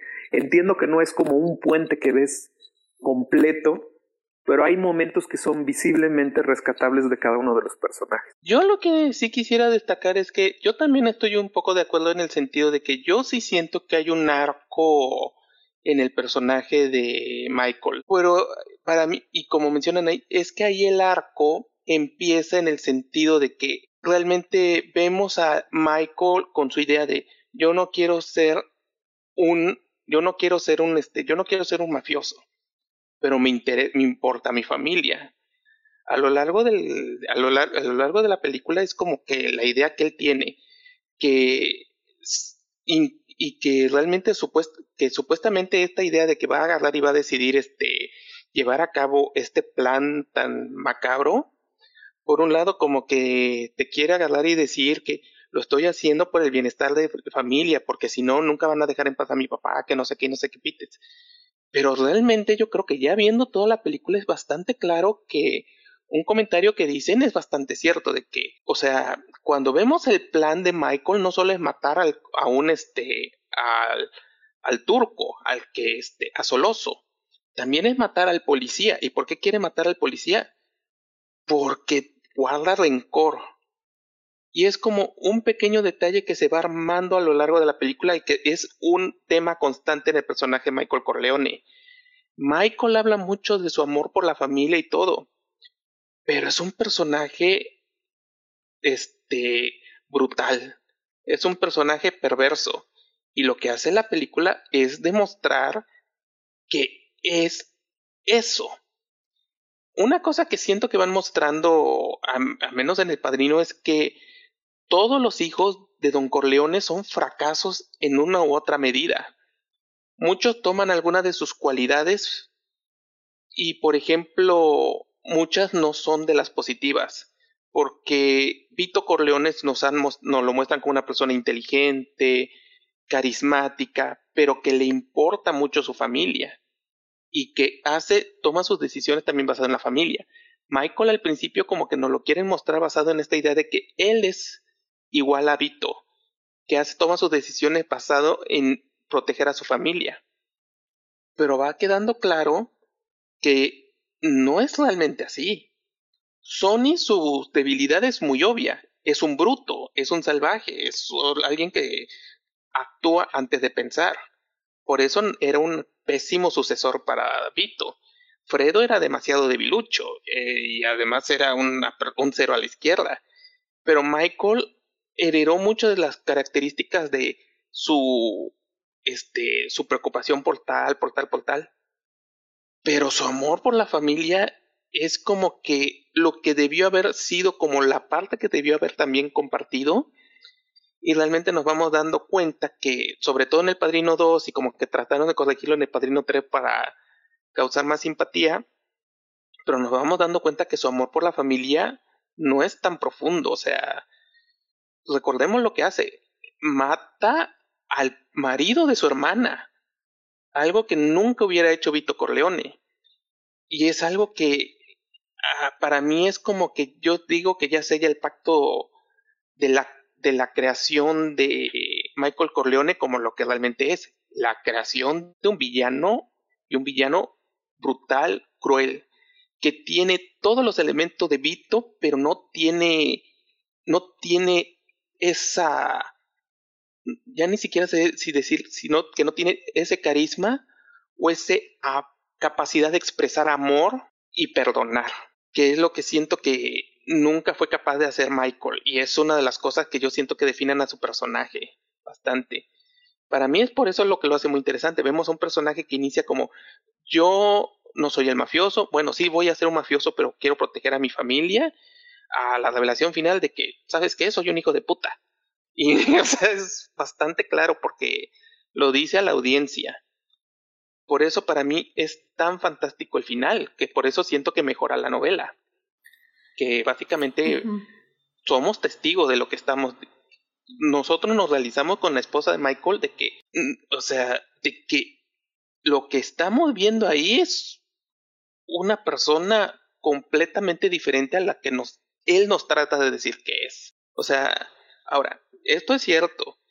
Yo me veo muy influenciado por la segunda y la tercera película, porque creo que es un elemento. Que decir. Sí, sí, sí. Eh, eh, porque eso creo que es un elemento que no podemos quitar de lado. El Padrino es una trilogía y El Padrino tiene ya más de 50 años, no solo la película original, sino El Padrino 2 y El Padrino 3. Y hay una razón por la que la gente dice que El Padrino 2 es mejor que la 1 Básicamente hay que recordar que aquí el Padrino 2 ya fortalecemos el personaje de Vito, fortalecemos al personaje de Michael, nos ayuda a, esclarecer al personaje de Fredo. Entonces, yo sí, yo siento que sí hay un arco en el personaje de Michael que se aprecia en la primera película. Pero también es cierto que gran parte de este arco realmente cobra, es como muy retroactivo en el sentido de que, ok, es que vi la 2, vi la 3, ya sé cuál es la historia de este personaje, ya veo cuál es la historia que trata de contar Coppola con este personaje, ya con la, con la historia en retrospectiva. Y es para mí como muy interesante, eh, como que sí admito que puede afectar, afecta, no, no, no, no que puede, afecta mi lectura de la película, pero yo creo que es ya inevitable, porque al final de cuentas es muy raro hablar del padrino y solo hablar de la 1. Ya es hablar del padrino como la trilogía del padrino. Incluso aunque la gente diga que no le gusta la 3. Pero es muy difícil no ver una película como un todo cuando ya por muchos años se ha vendido como la película como un todo. Es decir, ajá. No, y, es que justamente, perdón por interrumpirte, pero es que me gustaría como tocar un poco más a fondo eso, justo en la tercera parte. Eh, porque justamente en ahorita sí quiero hablar eh, tratándonos de, de pensar que no es una trilogía. Y, y porque... ¿Puedo comentar? No. rápidamente, yo ahorita te doy la palabra. Eh, sí. Y justamente lo, lo quiero hacer eh, porque yo sé, o sea, realmente, por ejemplo, en este momento yo no recuerdo las películas, la 2 y la 3, o sea, realmente las tengo que volver a ver. Y, y es que esa es un poco la sensación que me deja, que no, que las películas funcionan como trilogía, pero que no van a funcionar individualmente.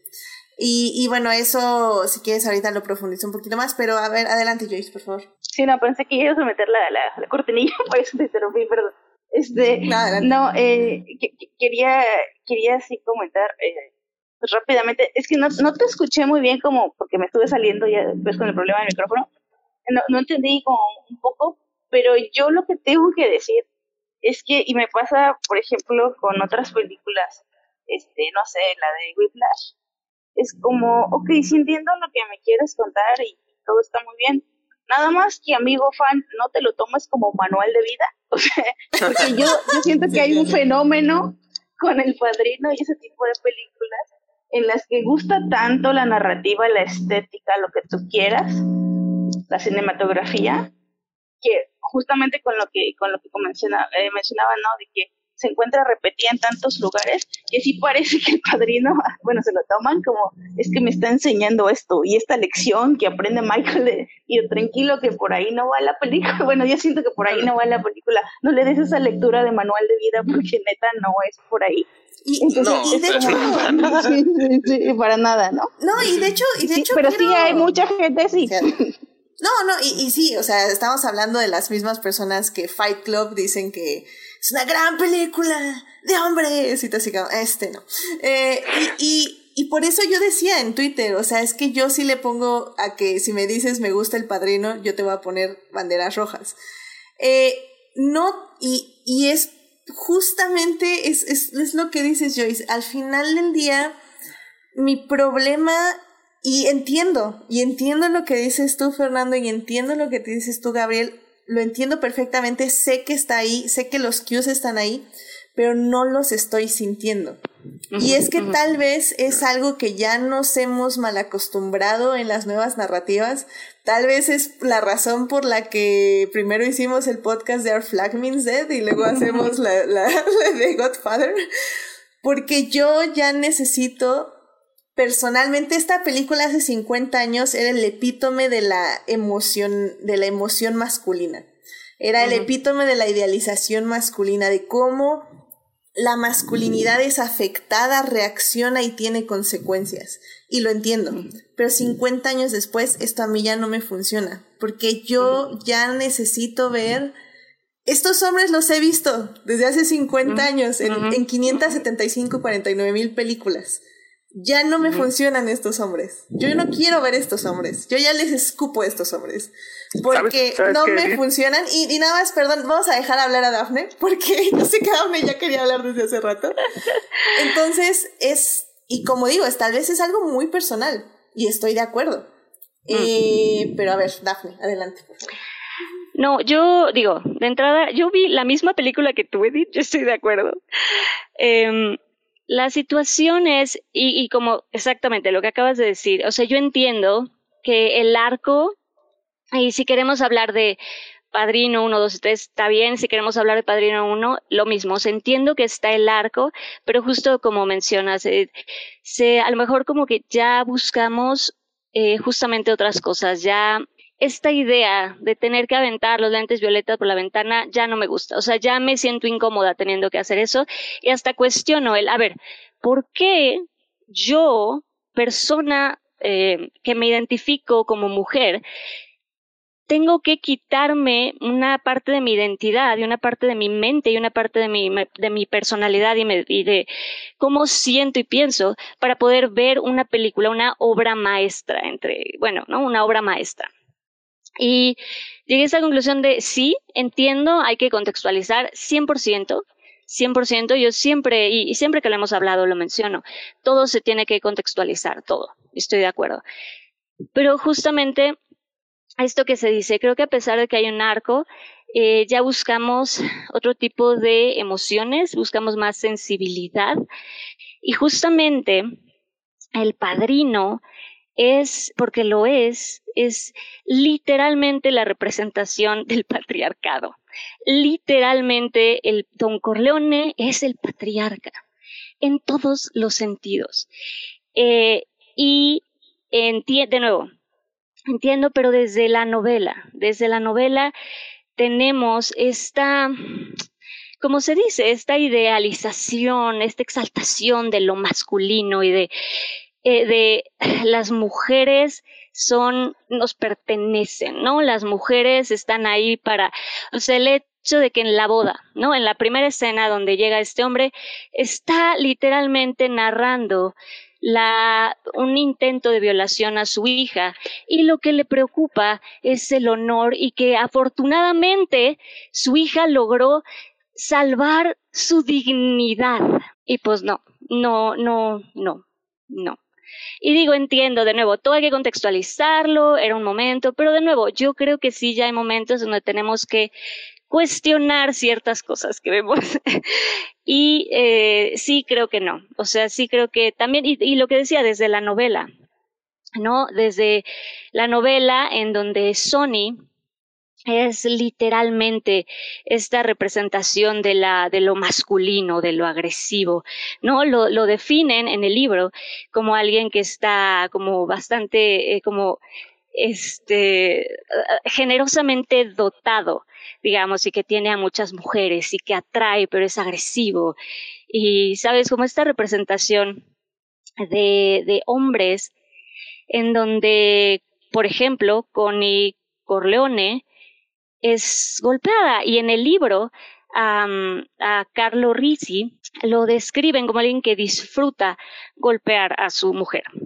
¿no? O sea, lo describe literalmente en el libro, lo ponen como le, disfrutaba y le gustaba ver esa mirada de dolor en la, en, la, en la mirada o en la cara de ella. Entonces sí, mm, mm, mm, no, o sea, y entiendo, de nuevo, comprendo de verdad que todo es contexto, que todo depende de qué años estamos hablando y también entiendo que todo esto, toda esta idea eh, que se han impuesto de, de, la masculinidad y de idealización de, la, de lo violento vienen de, de, muchos lugares, vienen de, de contextos. Esto pasaba cuando la, después de, de, estamos hablando de los 40, estamos hablando de una época en donde se enviaban a los hombres a la guerra. Entonces estamos hablando de una, de una época que se retrata en el libro y en la película, en donde estos hombres, sin tener opción y sin tener elección, eh, tenían que ir a la violencia, tenían que ir a la guerra y tenían que estar en este ambiente, pues, pues sí, eh, violento, agresivo, en donde tenían que matar para, sobrevivir, para lo que sea en, la guerra, en donde se encuentran en este dilema de, bueno, pero ya que regresamos a la realidad, pues ahora qué, ahora qué hago con, todo esto, ¿no? En donde es una época en donde se estaba redefiniendo la masculinidad. Entonces entiendo y claro que se tiene que contextualizar, pero de nuevo, creo que sí eh, se vale eh, también ver la, lo, la historia, eh, pues como lo que es, ¿no? O sea, y nada más, eso como... Pues, ¿Puedo añadir? ¿Puedo añadir algo a lo que a lo que comenta Dafne que a mí se me hace como muy curioso y creo que al menos nunca he leído o escuchado algo como un análisis al respecto y es que eh, es como justamente bueno lo que dice Coppola y lo que también un poco nos quiere contar la película es como una caída no porque de Michael porque él es un héroe de la guerra y ya empezar diciendo que que, alguien que va a una guerra es un héroe como que súper problemático, no sé, no sé desde, y desde ese tiempo, eh, porque ya lo había contado también Coppola en otra película, ¿no? Entonces, este, eh, no, no, es como esto de, pues con todo lo que decía Daphne, ¿no? Eh, y, y, y bueno, también en el caso de Sony, que también, o sea, y yo tengo que decirlo, ¿no? Porque ah, pues, voy a ser honesta, no voy a mentir, a mí sí me, no sé, hasta como que hay un momento en esa escena cuando le pega a Carlos que dice, sí, dale más duro, como que te das a llevar, ¿no? Como por la violencia. Mátalo. Pero, pero, pero no puedo dejar de ver el hecho de que él también es, ejerce violencia sobre su propia mujer, ¿no? Al engañarla y todo eso.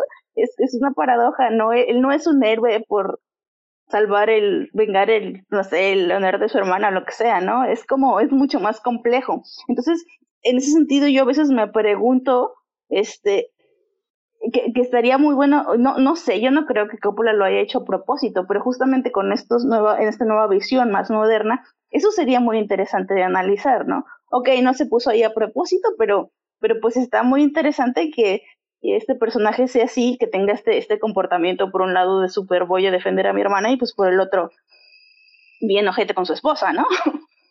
Sí, y, este y, nada más, eh, de, un segundito, voy a, voy a decir una cosa, le doy la palabra a Fernando y luego a ti, Gabriel, y ya cerramos esta sección. Eh, nada más le iba a decir que justamente a mí también, por ejemplo, lo que me llama mucho la atención en la misma cinta es que el estudio le dice a Coppola, es que necesito más acción. O sea, como que tu película no tiene acción, necesitas, agregar una, una secuencia de acción. Y Coppola, ¿qué agrega?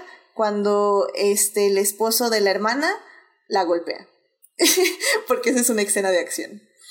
Entonces son estos pequeños pero muy significativos detalles, mm, mm. que es lo que a mí me, me, me, habla mucho de la película y de qué perspectiva se está usando para hacer la película. Porque sí, o sea, algo que comentaba Fernando hace ratito que comentabas era que que cómo defendían a la hermana y cómo, cómo respetaban a la mamá. Pero realmente no es eso. Y es algo que agradezco que la película lo tiene, pero es algo que creo que no se nota mucho y que sí está ahí. Y se lo voy a aplaudir porque está ahí, que son las contradicciones.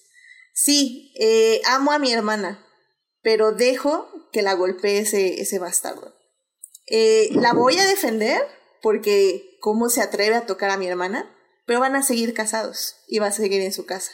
Eh, sí, amo a mi, mi madre y la respeto, pero mi madre, ¿cuándo se metió en uno de mis asuntos de mis negocios? Nunca, porque sabía su lugar. Sí, no, no, y además es voy a golpearlo porque es la forma en que se resuelven los problemas. Vamos a golpearlo porque, el amor nos hace hacer locuras. Ajá, me va a respetar a ah. mí. Y no va, y, y ya, y a, y a razón de que me respeta a mí porque yo lo golpeo, va a mm. respetar a su mujer. Pero no me voy a asegurar, o sea, nada más voy a suponerlo. Ya y ya, que se vaya a su casa con su esposa y que la trate bien. Pero no voy a salvar a mi, a mi hermana de ese matrimonio. Porque como le dice la madre, no te metas, no te corresponde. Fernando, adelante, ibas a comentar algo. Exactamente eso que están diciendo es lo que a mí me parece genial de la película. O sea, porque te, te muestra realmente cómo es esa, tú lo dijiste, Edith, eh, masculinidad idealizada, cuando en realidad es una completa mentira. Y yo cada que la veo, a, a, mí lo que me encanta de la película es que cada vez que veo, cuando yo estaba chico me decían mis hermanos, eh, jeje, tú eres Sony. Y luego nos reíamos porque entonces volteamos y decíamos, entonces él es Michael, ¿y tú quién eres? Ah, tú eres Fredo. y entonces era como que, si no eres este, vas a ser este. Ah, pero si no eres este, entonces eres el tonto, ¿no? Entonces, este, llegó un momento en el que dije, es que no son roles que automáticamente tú tienes que creerte. Yo entiendo completamente, no sé si lo dijo Joyce o lo dijo Darle, pero yo entiendo completamente porque hay tipos que realmente sí se lo leen como que es que tengo que decidir como Michael lo hizo cuando estuvo bajo la presión de ver que su padre iba a ser asesinado y él sin este armas se, se puso enfrente con como todo un hombre para recibir todo, que no sea mi papá, dámelo a mí, ¿no? Me da mucha risa porque sí hay gente que sigue sin entender algunas de estas cosas. A, mí creo que de las cosas que más me dio en esta, esta vista de la película es ¿Cómo, cuánto tiempo tenemos eh, funcionando así? No lo sé. Pero cómo era lógico el hecho de que, este, pues ni siquiera se le acercan a decir a la hermana, oye hermana, ¿cómo te ayudo con tu pedo? O sea, no, yo te lo voy a resolver. Ni te tienes que enterar cómo porque yo te lo resuelvo. Y cuando lo resuelve Michael, este, ella va y se lo recrimina y le dice, te dije que lo más importante era que no le hicieras nada. O sea, no lo vayas a golpear. Pregúntame, casi creo ella grita así de, este, pregúntame a mí, habla conmigo, dime a mí cómo estoy, veme a mí. Y no, los hermanos lo que quieren es este, resolverlo de la única manera que conocen. Eh, creo que la historia, cambiando un poco el, tema, pero en lo mismo, lo que decía Gabriel, la historia de Don Corleone, de Vito Corleone, es, es una historia acerca de la familia. Esta vez que la vi, la, vi la película, yo fui solo al, al cine, porque eh, fui muy tarde, a una función muy tarde, mi esposa me dijo, yo me voy a quedar dormido, dormida viendo eso. Este, pero llegó un momento en el que dije, es que es la historia de un tipo que está sediento de poder, sediento de ser él el que manda, el que el que controla todo. Michael tiene un deseo de controlarlo todo a morir. Y creo que ese es otro de los retratos más fidedignos de lo que es la masculinidad. Te enseñan a que tú como hombre tienes que poder controlarlo todo. No importa que al decir que cuidas a tu familia, le estás destruyendo y este, estás, eh, tu esposa te pide que por favor seas honesto y tú le mientes directamente a la cara y cuando ella se está dando cuenta, tú le cierras la puerta. Este, no sé, tiene muchos mensajes que para mí eh, resumen cuántas historias hay acerca de hombres y cómo los hombres seguimos viéndola y no entendemos este, qué está, qué está mal en todos esos conceptos. Por eso, o sea, por eso yo digo, entiendo completamente lo que ustedes dicen, pero, pero para mí me habla en otro, en otro como sentido, ¿no? O sea, me pone alarmas y me dice, fíjate cómo estás, a lo mejor tú estás replicando esta, esta acción este, y no te das cuenta porque crees que es la manera de resolver las cosas, porque no solo en El Padrino, en durante muchas películas, como ustedes bien lo han repetido, no lo han dicho una y otra y otra y otra vez. Entonces, este, creo que por eso, como por ahí va mi, mi lado como de, de, de decir, entiendo completamente lo que ustedes dicen, eh, pero a lo mejor este como hombre que creció bajo esa cultura este te puede servir para como para otra cosa, ¿no? La película. O sea, vamos, ya, vamos llegando a un terreno este, equitativo aquí, un terreno común. Este, eh, Gabriel, eh, adelante, eh, vamos a cambiar de sección y vas tú, Dafne, no te preocupes. ok. quiero que un comentario rápido que puedo, voy a tratar de ser rápido, lo que puedo decir de la película sobre todo de esto es que yo creo que las reacciones son bastante, o sea, yo creo que las reacciones son, o sea, ¿cómo decirlo? Yo creo que mm, son inevitables las reacciones que todos estamos teniendo aquí, porque creo que un aspecto que me gusta de la película en la cuestión de la representación de la familia es que es muy sincera. Y cuando hablo de sincera, hablo de que es una representación de cómo creo que el Coppola puso, muchos de los involucrados veían cómo eran la familia en la década de los 40. Y eso es algo que yo creo que no podemos ignorar.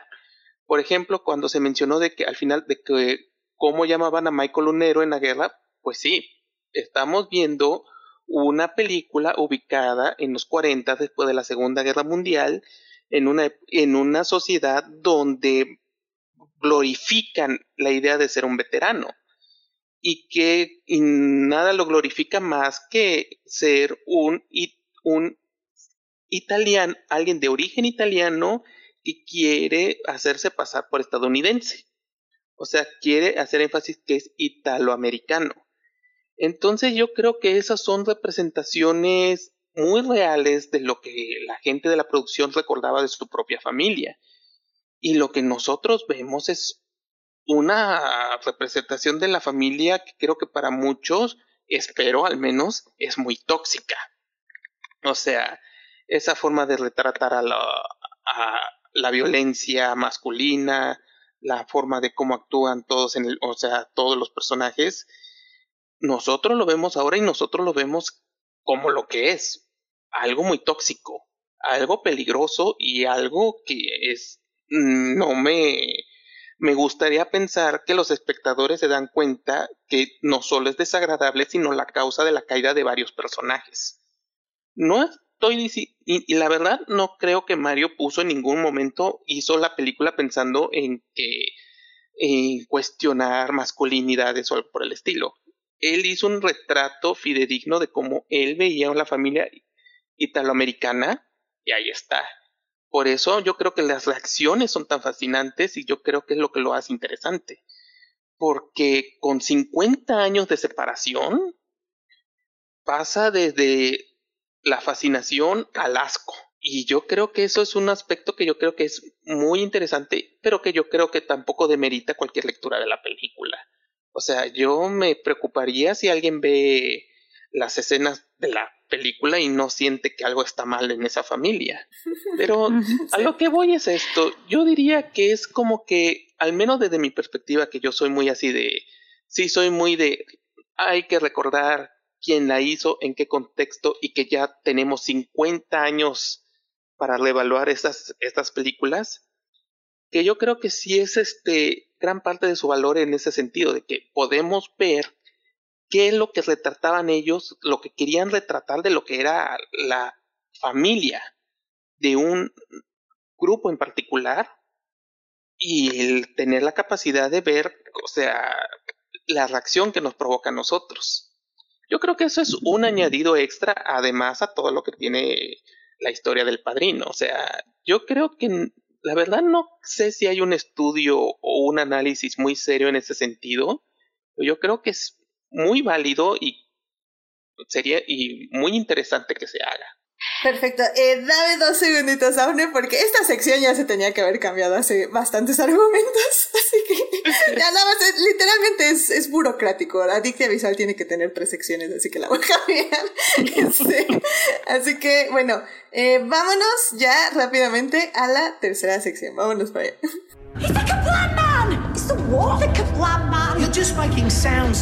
Muy bien, estamos aquí hablando del padrino de los 50 años que se cumplieron ya de esta película. Y la verdad, miren, querido público, o sea, para serles sincera, esta tercera sección empezó a la mitad de la segunda. que estamos hablando del legado del padrino y la verdad han sido este conclusiones muy interesantes de la película así que si nada más llegaron a esta parte para ir conclusiones váyanse como a la mitad de la segunda parte porque ahí se puso muy bueno como digo este transición a tercera parte fue ya más que nada burocrático pero ya estamos literalmente en el legado y en las conclusiones de la serie. Y Dafne, por favor, adelante, te doy la palabra. Sí, no, y digo, nada más como para también hablar, porque sí entiendo y se habla también de este, ah, pues de la representación de la familia y, esta parte que sí la tiene. La única cosa es un poco, un poco también, yo ahí lo, lo mismo, creo que también, en, de nuevo, es mi sentir, es como yo la, la percibí ahora, y es esta idea de ver a la familia, incluso ver a la familia como algo, lo que, lo que decía yo al principio, que se habla de la familia como negocio en todos los sentidos. Siento yo que falta, lo que decía, falta, siento, sí, siento yo que falta sensibilidad, falta realmente entender emociones de los personajes, eh, porque sí se siente algo muy de negocio y es porque el honor y porque tiene que ser y por poder y por dinero y por avaricia y, y eso se siente lo que lo que se decía y creo que a mí también me, pasó siento que sí en efecto falta sensibilidad falta un poco de emoción y a lo mejor eh, a mí sí me faltó, me faltó eso. Entiendo, entiendo lo que se dice, sí, hay esta lectura de familia, y obviamente, como también yo eh, lo, lo, mencionaba, se entiende, se entiende de dónde viene, pero sí, sí hay detalles que, que mm, a mí, por lo menos a mí, sí me, me cuesta trabajo eh, digerir, ¿no? Este, de nuevo, y, en, y sí digo, como ya lo hemos mencionado, el trato en general de los personajes femeninos, porque incluso eh, cómo trata eh, Michael a, a, Polonia, y no solo a ella, sino también a, este, pues, a, bueno, en fin, el trato a todos los, los personajes femeninos es algo que, que, mm, que no, y entiendo, tiene todo tipo de posibles lecturas y está muy bien. Nada más sí creo que esto que se mencionaba, sí creo que falta un poco de, de, pues sí, de cierta sensibilidad, porque lo que decía, hasta la familia se ve como un, una transacción, ¿no? Es como un negocio literalmente. Sí, y creo que justamente todo lo valioso que hemos estado hablando ahorita los, los últimos argumentos es eso, es que sí, sí creo que están las lecturas y, y sí creo que todo lo que ha visto Fernando y todo lo que ha visto Gabriel está ahí y yo sé que lo podemos interpretar, lo podemos extraer. Pero es lo que digo, o sea, al final del día, a mí, hablando ya del legado del padrino, para mí la película no ha envejecido bien. Eh, porque comparémosla, por ejemplo, con Ben Hur, que es una película que amo con todo mi ser en, en, muchos aspectos. Es una película que también ya cumplió, ya ni me acuerdo cuántos, 62 años, es en, este, 50 años igual. Y yo ahí sí veo emociones masculinas el trato a las mujeres no es tan malo como aquí, pero también no es bueno, no voy a decir que es bueno, no es bueno. Em, pero ahí yo veo emociones, yo veo sentimientos, yo veo al protagonista sufrir, y no solo porque lo esclavizan y lo mandan en un barco, etc, sino porque realmente hay emociones internas que están peleando dentro de él y que las externa en cada paso de su camino, en cada momento que se enfrenta a sus villanos y a sus miedos. Eh, es una película que igual está hecha en por la misma época que esta. Entonces, no creo que la, el paso del tiempo que se haya hecho de 50 años, hace 50 años, es excusa. Eh, al final del día, sí siento que, eh, ok, podemos ponerla en contexto, igual que Ben Hur podemos ponerla en contexto, pero Ben Hur en ese aspecto, por ejemplo, a mí me da todo eso que busco, al menos yo personalmente, en los personajes masculinos, que es emociones. y, y, y aquí en El Padrino yo no lo veo. O sea, lo entiendo, lo veo en el papel, lo puedo leer, lo puedo explicar, lo puedo ver en las imágenes, lo puedo ver en los paralelos, lo puedo ver en las referencias, pero no lo veo en los personajes, no lo veo en, en sus reacciones, en sus movimientos, en sus expresiones, en sus caras, en sus dolores. Literalmente, Apolonia muere y cortamos a otra cosa, un salto de tiempo. Nunca vimos a Michael llorarla, nunca lo vimos sufrir. Literalmente la siguiente escena donde lo vemos es ya regresando con Kay para literalmente decirle que se case con él. Eh, nunca vemos, eh, vemos a Michael estar ahí y de repente en la siguiente escena ya es el padrino y ya su padre ya lo está, eh, le está apoyando en todo lo que está haciendo y, y, ya él es el que manda y etc. Pero yo nunca vi esa transición. O sea, lo vimos porque sabemos, porque está en el papel. Pero yo no lo vi en él. Yo no vi cuando él decidió, ¿sabes qué, papá? Dame la batuta. Dame, y, y, y el Corleone le dijo, ¿sabes qué, hijo? Te la doy. Eh, a partir de mañana tú vas a las juntas como el padrino y yo voy ahí de soporte. Nunca vi esa conversación. Y siento que eso es lo que más me me dolió de ver esta vez El Padrino, que siento que la película que yo quería ver está en las partes en blanco, en las partes que no están en la película. Como la idea. Ajá. Y, y, y, estoy de acuerdo, o sea, es algo muy personal, o sea, es algo que yo, yo quiero ver y que evidentemente no todos quieren ver y no todas las personas buscan en las películas. Pero para mí esa es la razón principal por la que El Padrino no envejece bien. Porque sí es una obra cinematográfica hermosa y increíble y etc. Hay más hermosas, pero bueno, digamos que esta es hermosa también. Mm. pero en lo, en, lo, en lo, narrativo es ahí donde digo, no, es que no, esta peli ya no me está contando, ya no, ya no me funciona. y, y como digo, es que voy a poner a Ben Hur, porque Ben Hur es de la misma época. Y Ben Hur me, me habla de todos estos temas y lo veo en pantalla. Bueno, no exactamente este tipo de temas de masculinidades y familias, es más de fe, de amistad y de amor, pero, pero está ahí y está en el actor, que era un terrible homófobo, pero está ahí. Entonces, no sé, este... Es, lo que me pasa al ver el padrino. Sí. No, y incluso, pero ahorita que mencionaste a Kay, que dirías, bueno, es el personaje incluso cuando Michael se casa con ella, que básicamente pues sí le dice, sabes, y no no no te puedo decir este lo que me lo que voy a hacer todos los días porque eh, básicamente me voy a casar contigo, pero no somos iguales, ¿no? Eso no puede suceder. Cuando básicamente estudiaron juntos y estudiaron en el mismo colegio y estudiaron lo mismo. Entonces, ¿sabes? Este tipo de cosas que sí, no, y, y lo que dices, justamente, falta esta sensibilidad que, que, que, que sí, no, no está, que sí se extraña, que sí falta. pues sí, pues este, eh, pues no sé si alguien quiere decir algo más ya nos vamos a las conclusiones. Adelante, Gabriel. Pero, sí, sí. Eh, lo que yo puedo comentar, bueno, creo que obviamente yo estoy en desacuerdo un poco en ese sentido de la palabra.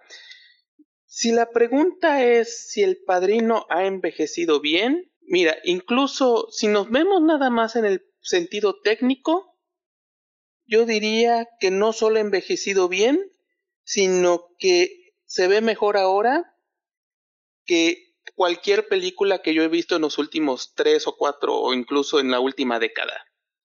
A nivel técnico, yo diría que El Padrino 1, pero sobre todo El Padrino 2, no puedo evitar mencionarlo, pero incluso si solo señalo al Padrino 1, yo no solo diría que ha envejecido bien en cuestión de cómo hacer una película, en la narración, en la producción, en la edición, sino que yo la pongo como ejemplo de cómo se debe contar una historia. Cómo aprovechar tu editor, cómo aprovechar tu cinematógrafo, cómo aprovechar tus actores, cómo aprovechar todos los elementos en contra y sacar adelante una película. Y es más, yo incluso la semana pasada yo usé la escena del bautizo precisamente para dar una, este, precisamente en una clase de, este, sobre el cine.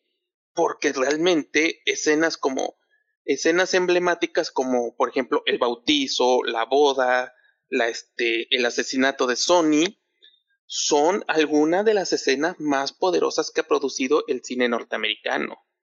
En ese sentido, yo creo que para mí es una cinta invaluable y que no creo que pueda, que, no creo que deba desaparecer para nada de entre la lista de recomendaciones.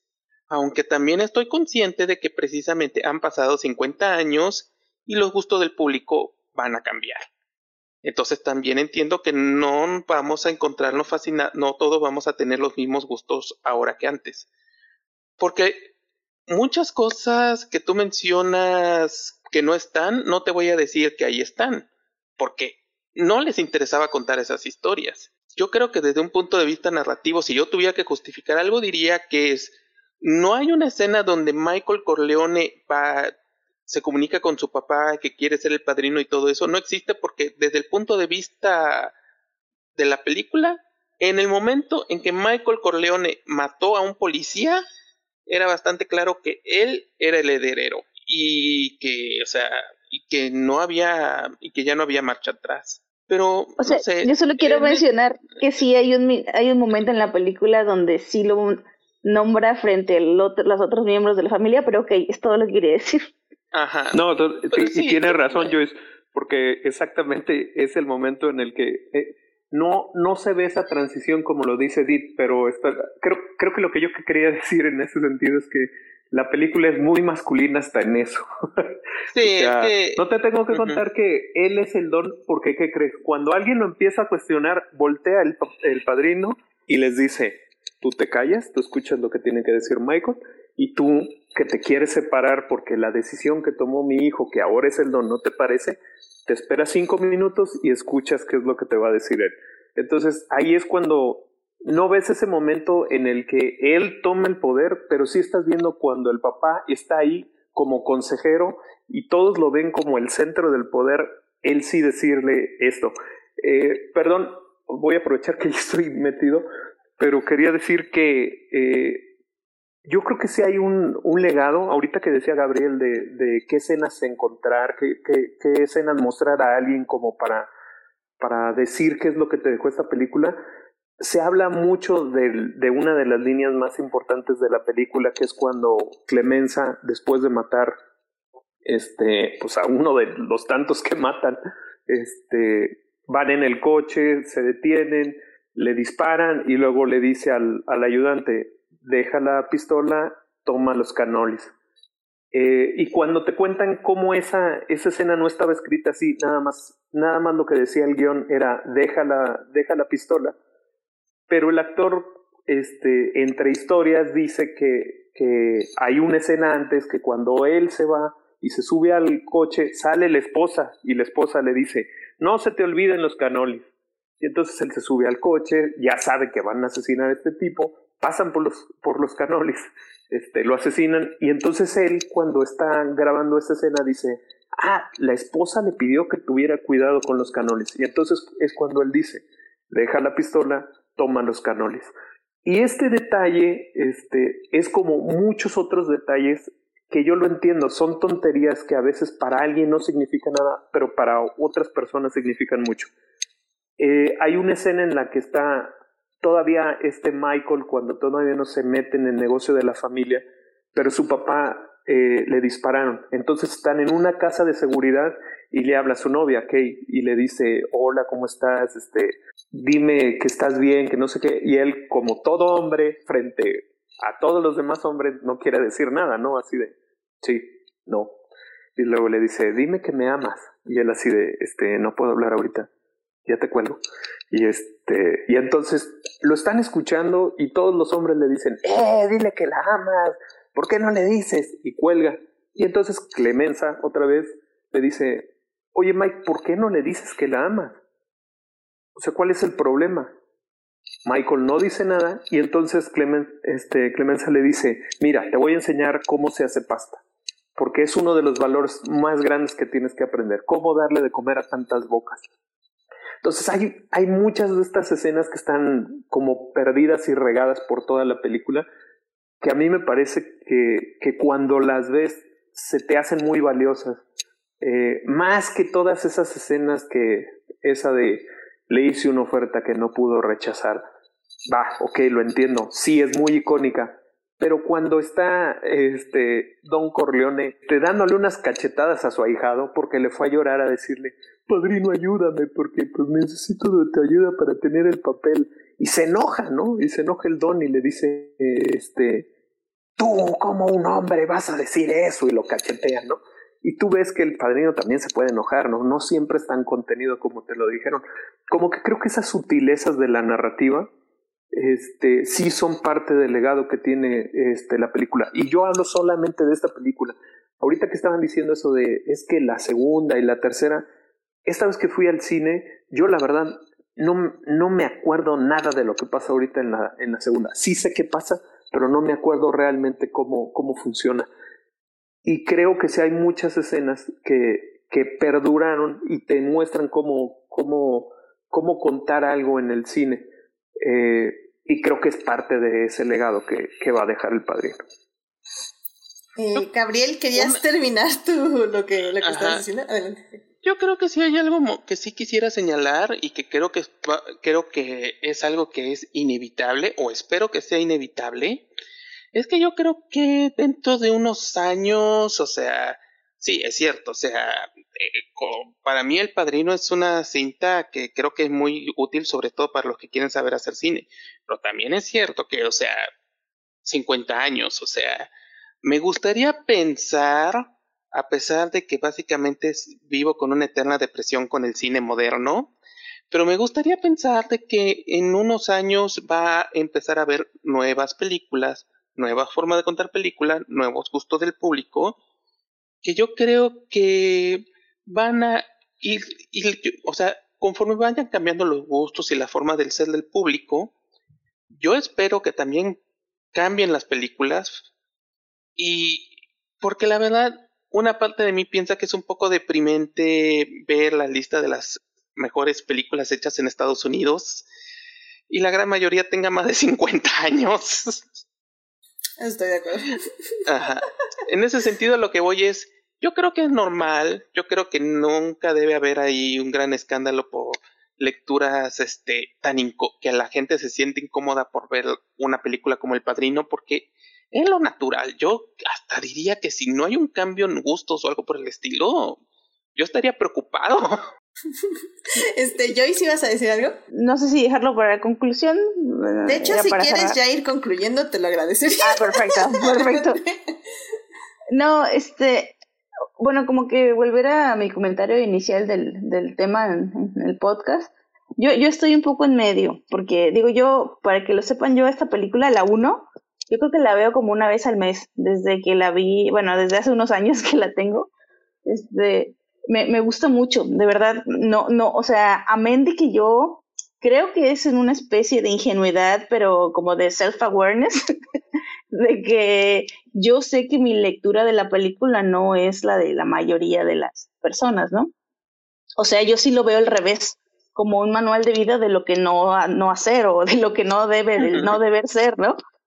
Este, pero pues sí la veo también consciente de que así, o sea, y justo, y justo por esto que decíamos, y decía bien Gabriel, de que de la cantidad de, de, de, referencias en tantas otras eh, contenidos de media de la película, de las frases, y de que, y de que, que querramos o no, este, pues se utilizan estas frasecitas de, eh, así como de, que consideradas de obra maestra como para legitimar un, un, un discurso de el honor y hasta de los gángsters, o sea, algo así, ¿no? Y, y, y, que no me agrada y que no estoy de acuerdo con la mirada de hoy, ¿no?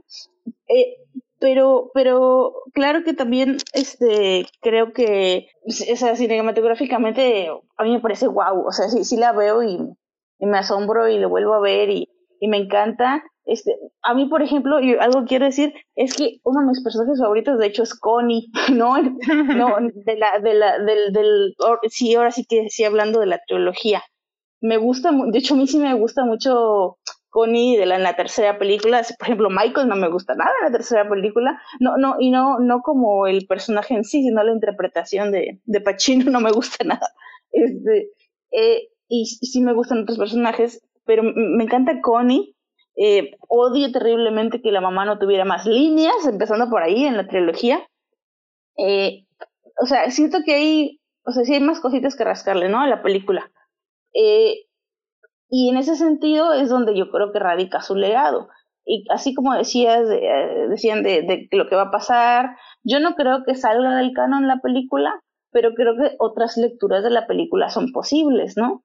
O sea, eh, por eso, por eso me gusta, porque creo yo, y en sí creo que es una forma mía de, de ver las cosas problemáticas en sí, de, de, la, de lo que el, producto de la, de la de media y de todo que tiene que ver con, con el cine y las series, de eh, algo que hacer con esto, esto que resulta problemático, pues, pues eso, lo, lo debates y sacas cosas de ahí, ¿no? Justamente también tal vez hoy sería imposible entender este aspecto, este, esa época de, del cine y de esta narrativa sin problematizarlo desde, desde hoy en día, ¿no? Y en ese aspecto me parece un, un excelente ejemplo rodeado de esta terrible cinematografía excelsa. Pues muy bien, pues yo creo que El Padrino queda cancelada, quemen todas las copias, no es cierto, no es cierto.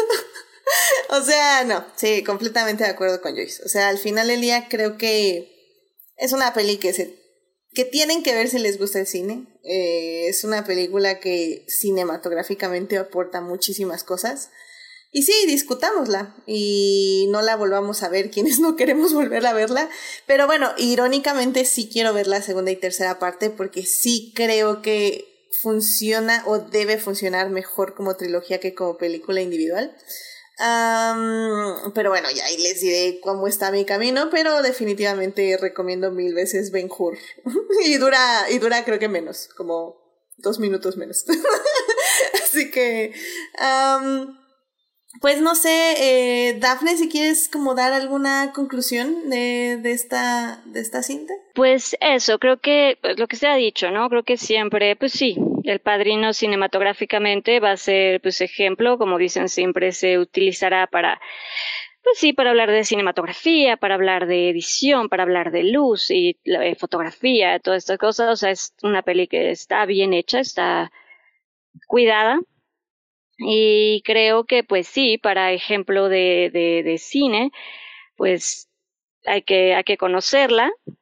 Y siempre, pues sí, como se dice, o sea, creo que también algo interesante que también creo que se ha comentado aquí es cuando algo es clásico, está bien y está padrísimo, pero no quiere decir que no podamos eh, volverlo a visitar con otros ojos y con otra mentalidad, ¿no? No, no quiere decir que algo sea como intocable y que no pueda, ¿no? Que, o sea, se vale que las cosas eh, pues sean tocadas por el tiempo, ¿no? Lamentablemente, pues el tiempo pasa y las cosas a lo mejor eh, con la misma evolución del mundo y de las mentalidades y pues todo va a cambiar y de nuevo también se vale volver a visitar estas cosas que tanto gustan y que son clásicas y que son épicas, digo que en su momento fueron como súper, súper populares, pues se vale también volver a cuestionarlo y volver a verlo y tener esa mentalidad de, bueno, vamos a ver si, si sigo viéndolo de la misma manera. Y creo que eso también está muy bien y se vale. Este, Gabriel, siento que ya diste tu conclusión, pero no sé si quieras agregar algo más.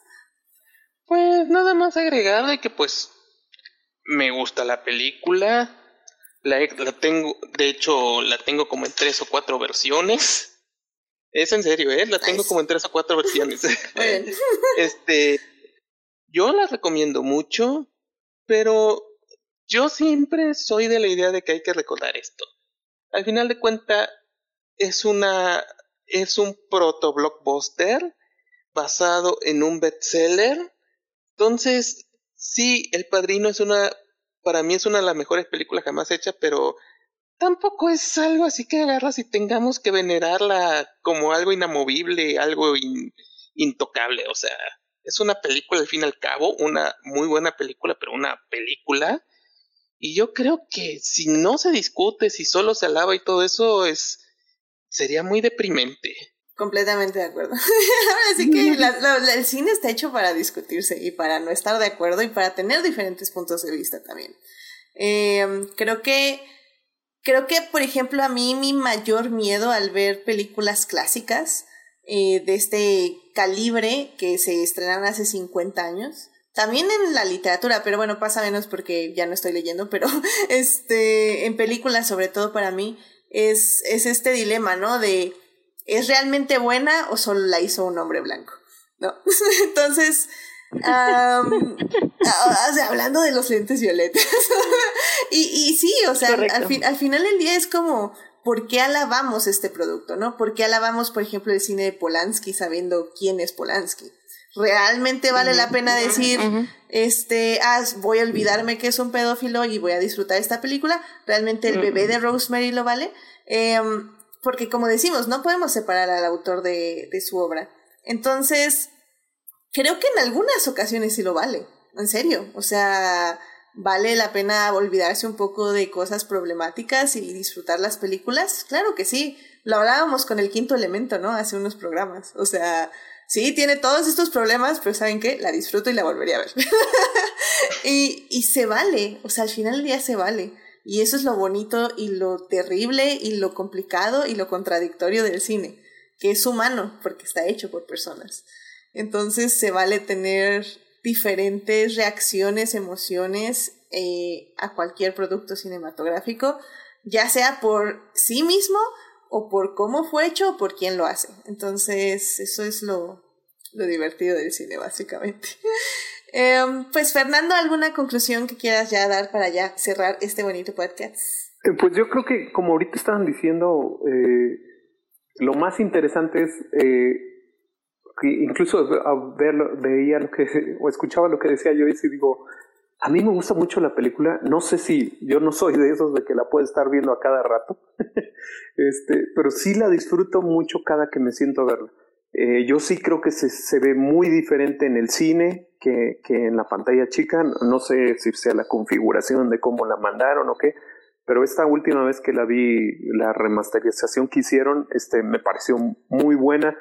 Eh, creo que el, el, ejemplo de cómo inicia la, la película y cómo cierra la película son dos escenas que, que nos hablan mucho de, del cine, que cómo es narrar ciertas cosas, cómo te meten en, una, en un ambiente.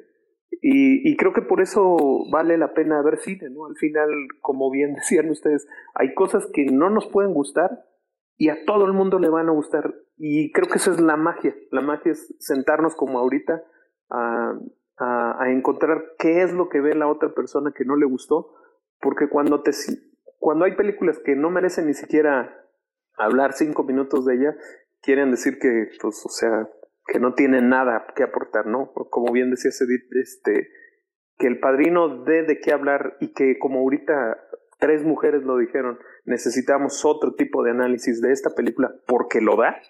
Entonces, creo que eso también es muy rescatable. Entonces, este, pues, quienes no la hayan visto, qué raros, vayan a verla.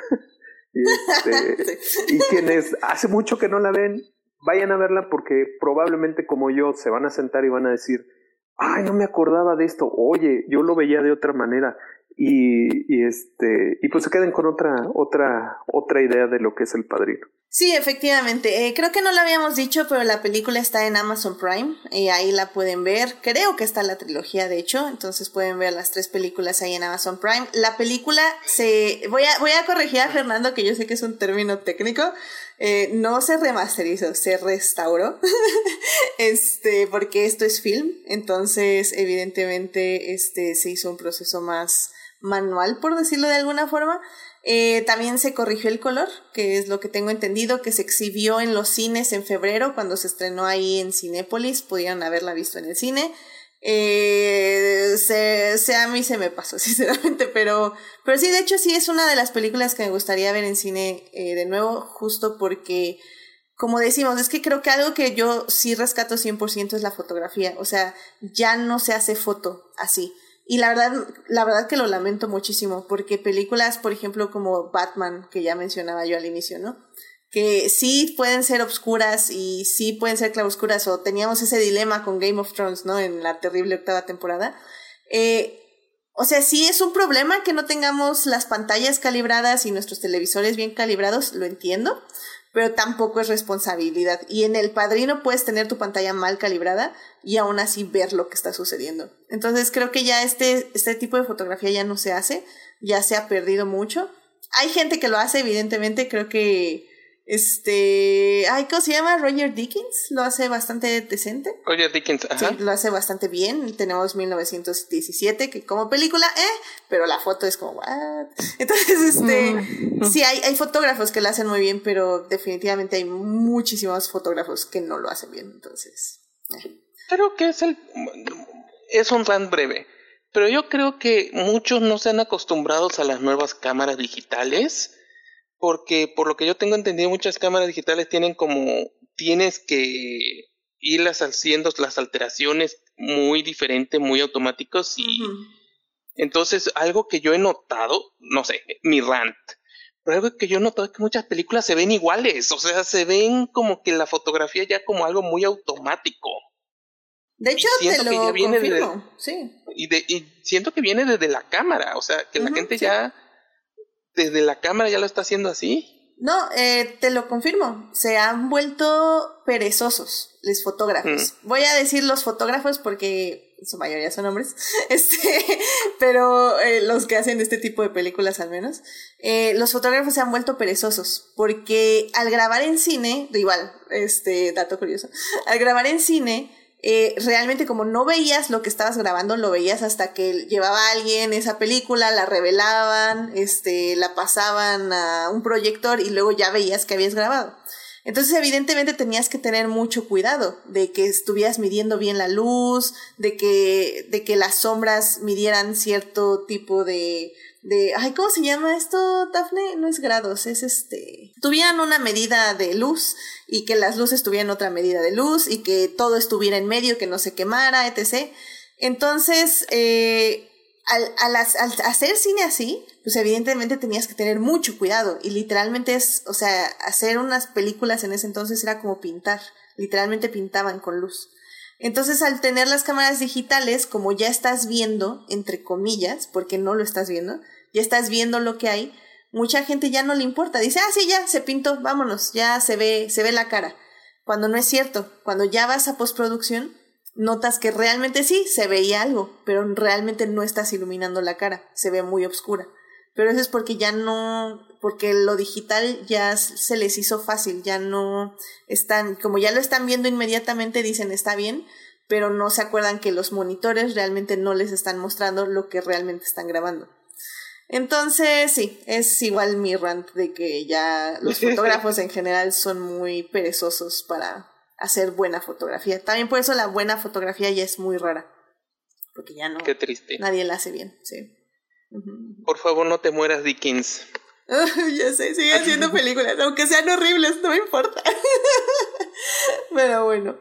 Este, híjole, en el chat, este, Saulo y también Héctor, que ahí nos están acompañando, estuvieron eh, poniendo cosas muy, muy interesantes, pero literalmente ensayos. O sea, espero que se haya podido ver ahí en el, en el, en la pantalla para si quieren echarles un vistazo. O sea, en general, voy a decir rápidamente, por ejemplo, Héctor dice que, esperen, es que tengo miedo de que, sí, no, ya. Este, Héctor decía, por ejemplo, que que justamente que no hubo ninguna conversación porque de que eh, Vito le transfiriera el título a Michael porque realmente ya es el es parte de la misma estructura patriarcal entonces ya al final del día era como algo dicho que ya se iba a hacer eh, y pues bueno, también Saulo estuvo diciéndonos como muchas de sus opiniones acerca de todos los personajes, de todos los hermanos, de cuáles eran sus características y por qué estaban bien hechos en ese aspecto. Y, bueno, pues en general fue como lo que nos estuvieron comentando en el chat. Muchísimas gracias por estar ahí opinando, pero como ven se puso, se puso buena la conversación aquí y no, no quería interrumpir tanto. Entonces, este, pero bueno, muchísimas gracias por su opinión. Y pues ya, yo creo que con esto terminamos nuestra conversación del padrino. La verdad es que vayan a ver al final del día, cada quien tiene su opinión y también cada quien tiene ya el cine que nos gusta y la literatura que nos gusta y que apreciamos y que nos llega al corazón. Eh, ah, es, eso, es nada más eso. Y creo que lo único que sí voy a decir que me dejó este podcast, eh, así como de inmediato, es que voy a cambiar ese tweet. Ya no es como si le gusta el padrino bandera roja. Le voy a poner así como si piensa que el padrino es una buena representación de la masculinidad como algo positivo, ahora sí, banderas rojas. Sí, sí, bandera roja. que aplica también con Fight Club y todas estas películas. Que es como, ah, sí, yo quiero ser como Tyler Durden. Eh, no, bandera roja. No, si conoces un fan de Tyler Durden, corre. Sí, corren, o sea, literalmente al otro lado. Que es una. Eh, Fight Club me encantaría hablar de Fight Club, me encantaría volver a verla. O sea, creo que la vi antes de tener los lentes violetas por última vez me encantaría volver a verla con los lentes violetas, sinceramente. Entonces, es una tarea que me voy a dar, la verdad. A ver, a ver qué tal me parece. Una de mis películas favoritas cuando mi masculinidad tóxica estaba todo lo que daba. Entonces, quiero ver cómo ha evolucionado. Pero bueno, pues a ver. Eh, pues ya, ya con eso llegamos a la conclusión de este programa, más bien al final de este programa. Vayan a ver, El Padrino está en Prime eh, vídeo y eh, también está ahí más o menos bien restaurada, o sea, no sé qué grado de restauración, pero se ve bastante bien y está en muy buena calidad, así que vayan a ver El Padrino en Prime Video. Así que bueno, pues muchísimas gracias. Ya con eso llegamos al final de este podcast. Muchísimas gracias, Dafne, Gabriel, Fernando y Joyce por venir aquí a hablar de El Padrino. La verdad es que fue una película, más bien fue una conversación muy, muy divertida y me gustó mucho. Bueno, no sé si divertida es la palabra, pero muy enriquecedora, efectivamente. Me gustó mucho que hubiera tantos puntos de vista diferentes. Y pues, pues bueno, este, Dafne, muchísimas gracias por venir al programa. ¿Dónde te puede encontrar nuestro público? Muchas gracias. Yo estoy en Twitter y en Instagram como Dafne Bennett y por ahí me pueden encontrar. Excelente, muy bien. Fernando, muchísimas gracias por venir. ¿Dónde te puede encontrar nuestro público? Gracias como siempre, Edith. Eh, a mí me pueden encontrar en Twitter como FDO Alonso donde hablo de mucho de carritos. Ahorita nos, nos quedamos, ¿verdad, Edith? Esperando a Luis Hamilton, que nunca llegó.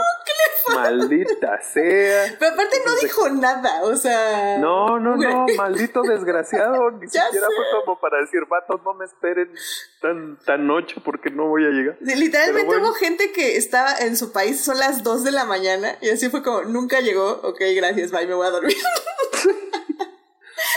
Pues bueno, ahí, ahí, ahí, en Twitter me pueden escribir de lo que quieran, regañarme y todo, y este, y pues ahí ah, hablo mucho de carritos, si les gustan los carritos, pues ahí, ahí de repente pongo de todas mis participaciones.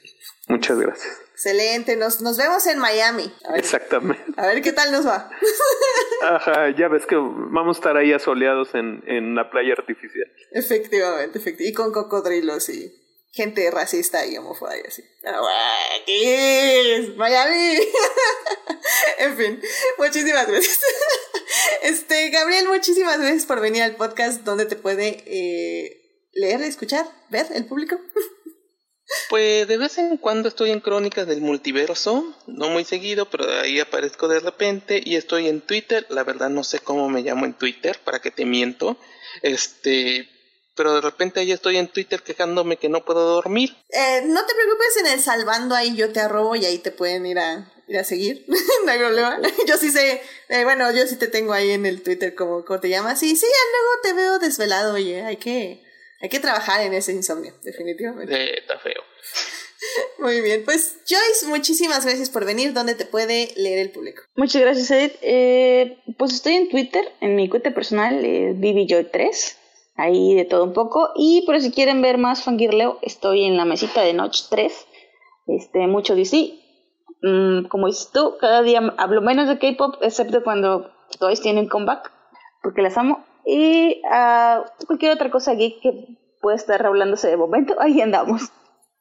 Excelente, muy bien, muy bien. Y pues a mí me pueden encontrar en HT Idea, donde hablo de Reylo, Hannibal, Luis Hamilton y de Our Flag Means Dead, porque Ah, Chef Kiss, Chef Kiss, sí, la amo, la amo con todo mi corazón. Que Gabriel, por cierto, eh, ya, ya, ya lo habíamos quemado y que no se autoinvitó, pero, pero nada más quiero que el público sepa que no, no te quemamos, que real, que no dijimos falso testimonio, Gabriel, que tú también amaste la serie de Our Flag Ah, de hecho, no le he acabado. No es que no me guste, pero es que ya veo con la, ya veo toda mi serie con una lentitud horrible, con decirles que apenas estoy a punto de acabar la de Pacemaker. Ah, esa no la he visto y no la voy a ver. no, ya, por favor, vean terminar Our Flag Dead ahora. No duerman. Ve a ver Mi punto es que soy muy lento, entonces no me esperen. Ah, ok, ok. Bueno, pues o sea, ahí nos avisa si, si la amaste o no la amaste en tu Twitter. Pues yo, a mí me ha gustado. Lo que me molesta mucho porque me cae mal Taika. ¡Ya sé! oh my god, ya sé que bueno, encontré a un fellow compañero que odia a Taika, pero yo sí lo amé en esta serie, no lo puedo es Que a mí no me, es, es, que a mí no me gustan sus últimas películas, lo siento, pero no me gustan. Sí, a mí tampoco me gustan. Bien, chócalas. High five. Pero bueno, pues ya saben, querido público, suscríbanse al canal de Twitch para que les avise cuando estamos en vivo los lunes y en los lives y nos acompañen en el chat como este Saulo, Marsalis, Julián, este también estuvo Héctor, también estuvo Julio, que ahí pasó a saludar al doctor Gabriel. Y este, y ya que estuvieron ahí en el chat, muchísimas gracias por acompañarnos. Y ya saben, los miércoles estaré en el chat de YouTube a las 9 de la mañana para volver a hablar de El Patrino con ustedes ahí en el chat. Muchísimas gracias a quienes nos acompañaron. Estuvo ahí Jessica en el chat y estuvo también Saulo, así que muchas gracias por pasar a saludar. Asimismo, muchas gracias de todo corazón a nuestros mecenas adicties, que está aquí, por ejemplo, Fernando y Héctor y Simena, quienes nos apoyan junto con nuestros adictias, Juan Paulo y Saulo, en el Patreon del programa. Vayan a Patreon, queridos escuchas, y chequen los beneficios por apoyar más activamente al programa. También muchas gracias a quienes nos oyen una semana en Heartis, Spotify, Google Podcast y en iTunes. Este programa estará disponible ahí a partir del miércoles en la mañana. Saludos a Belén, a Dimelsa, a Jessica, Joyce, que está aquí. Hola Joyce. Julio, Luis, Pamela, Taco de Lechuga, Uriel Botello y Vane, quienes son parte del Team Diferidos. Si quieren más de Adicta Visual, estamos en Instagram y en Facebook con las reseñas. Y bueno, querido público, eh, la próxima semana no tengo tema oficial, pero sinceramente, yo sé que se estrena Doctor Strange, pero no creo verla este fin de semana. Yo creo que la voy a ver hasta el que sigue para evitar un poco toda la gente que va a ir ahí a hypear y, y que va a ir del Día de la Madre también a festejar. Entonces no, no me quiero juntar con toda esta gente. Entonces yo creo que la voy a ver hasta la siguiente semana y de ahí determinaré si hay un podcast, no lo sé todavía. Eh, así que lo más probable es que hablemos de los Juegos del Hambre, porque sinceramente eh, yo sé que ustedes no quieren votar por esas películas, pero yo sí quiero hablar de la película. Entonces tal vez vamos a hablar de los Juegos del Hambre, pero ahí ya los eh, se los confirmaré durante la semana, así que uh, para que esté como the, eh, may the odds be ever in our favor. So veamos qué pasa. En fin. Te, te, te iba a, a, a, decir de la imagen mental que me vino así como de yo llevando a mi mamá a ver Doctor Strange me diría la madre que me da un zapeo o algo así si lo hago. Pero después recordé que para cuando fui a ver Black Panther una familia entera llevaba una viejita que tenía más de 90 años y se veía emocionada de ver Black Panther. Entonces bueno puede pasar.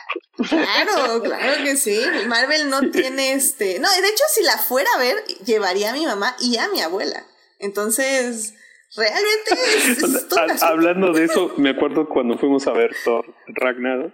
Este, ya saben la escena de Thor sin playera y todo. Ajá. Y este y pues ya al final de la película este van saliendo también con la abuelita en silla de ruedas y ¿qué le pareció la película? Ah, muy bien el muchacho, muy bien. Pues claro, hay, hay, de todo. Digo, no sé en Doctor Strange que tanto, pero Benedict Cumberbatch siempre es garantía también. Así que... Y digo, y va a haber bastante gente, va a estar Wanda también, oh my, oh my god. Sí, entonces no tengo tanto hype, por eso tampoco tengo prisa de verla, pero pues a ver, a ver qué pasa, a ver qué pasa. Y pues eviten los spoilers que al parecer se filtraron cosas y así, pero... X, yo ya voy por la vida, este inmune, supongo. Pero bueno, eh, que tengan una muy linda semana, síganse cuidando mucho, por favor, no bajen la guardia. Yo sé, yo sé, yo sé que este que ya, ya se está yendo el asunto, pero, pero bueno, a ver, no bajen la guardia, ustedes cuídense, no hay problema. Y dice Julián rápidamente, dice, primera vez que no escucho a los invitados peleándose por estar en el siguiente podcast. No, es que les fans de Hunger Games somos élite, o sea, no que estos invitados no sean élite, pero eh, Hunger Games, ustedes saben. en fin. Sí, sí, entonces, a ver, a ver qué pasa. También, igual, las tres personas que tengo de invitadas, este, tengo que ver si pueden, porque si no pueden, pues ya valimos. Entonces, bueno, en fin, que tengan una muy linda semana. Muchísimas gracias, Daphne, Joyce, Gabriel y Fernando, por venir al podcast. Cuídense mucho, nos estamos escuchando. Bye, bye. Bye. Bye. Bye.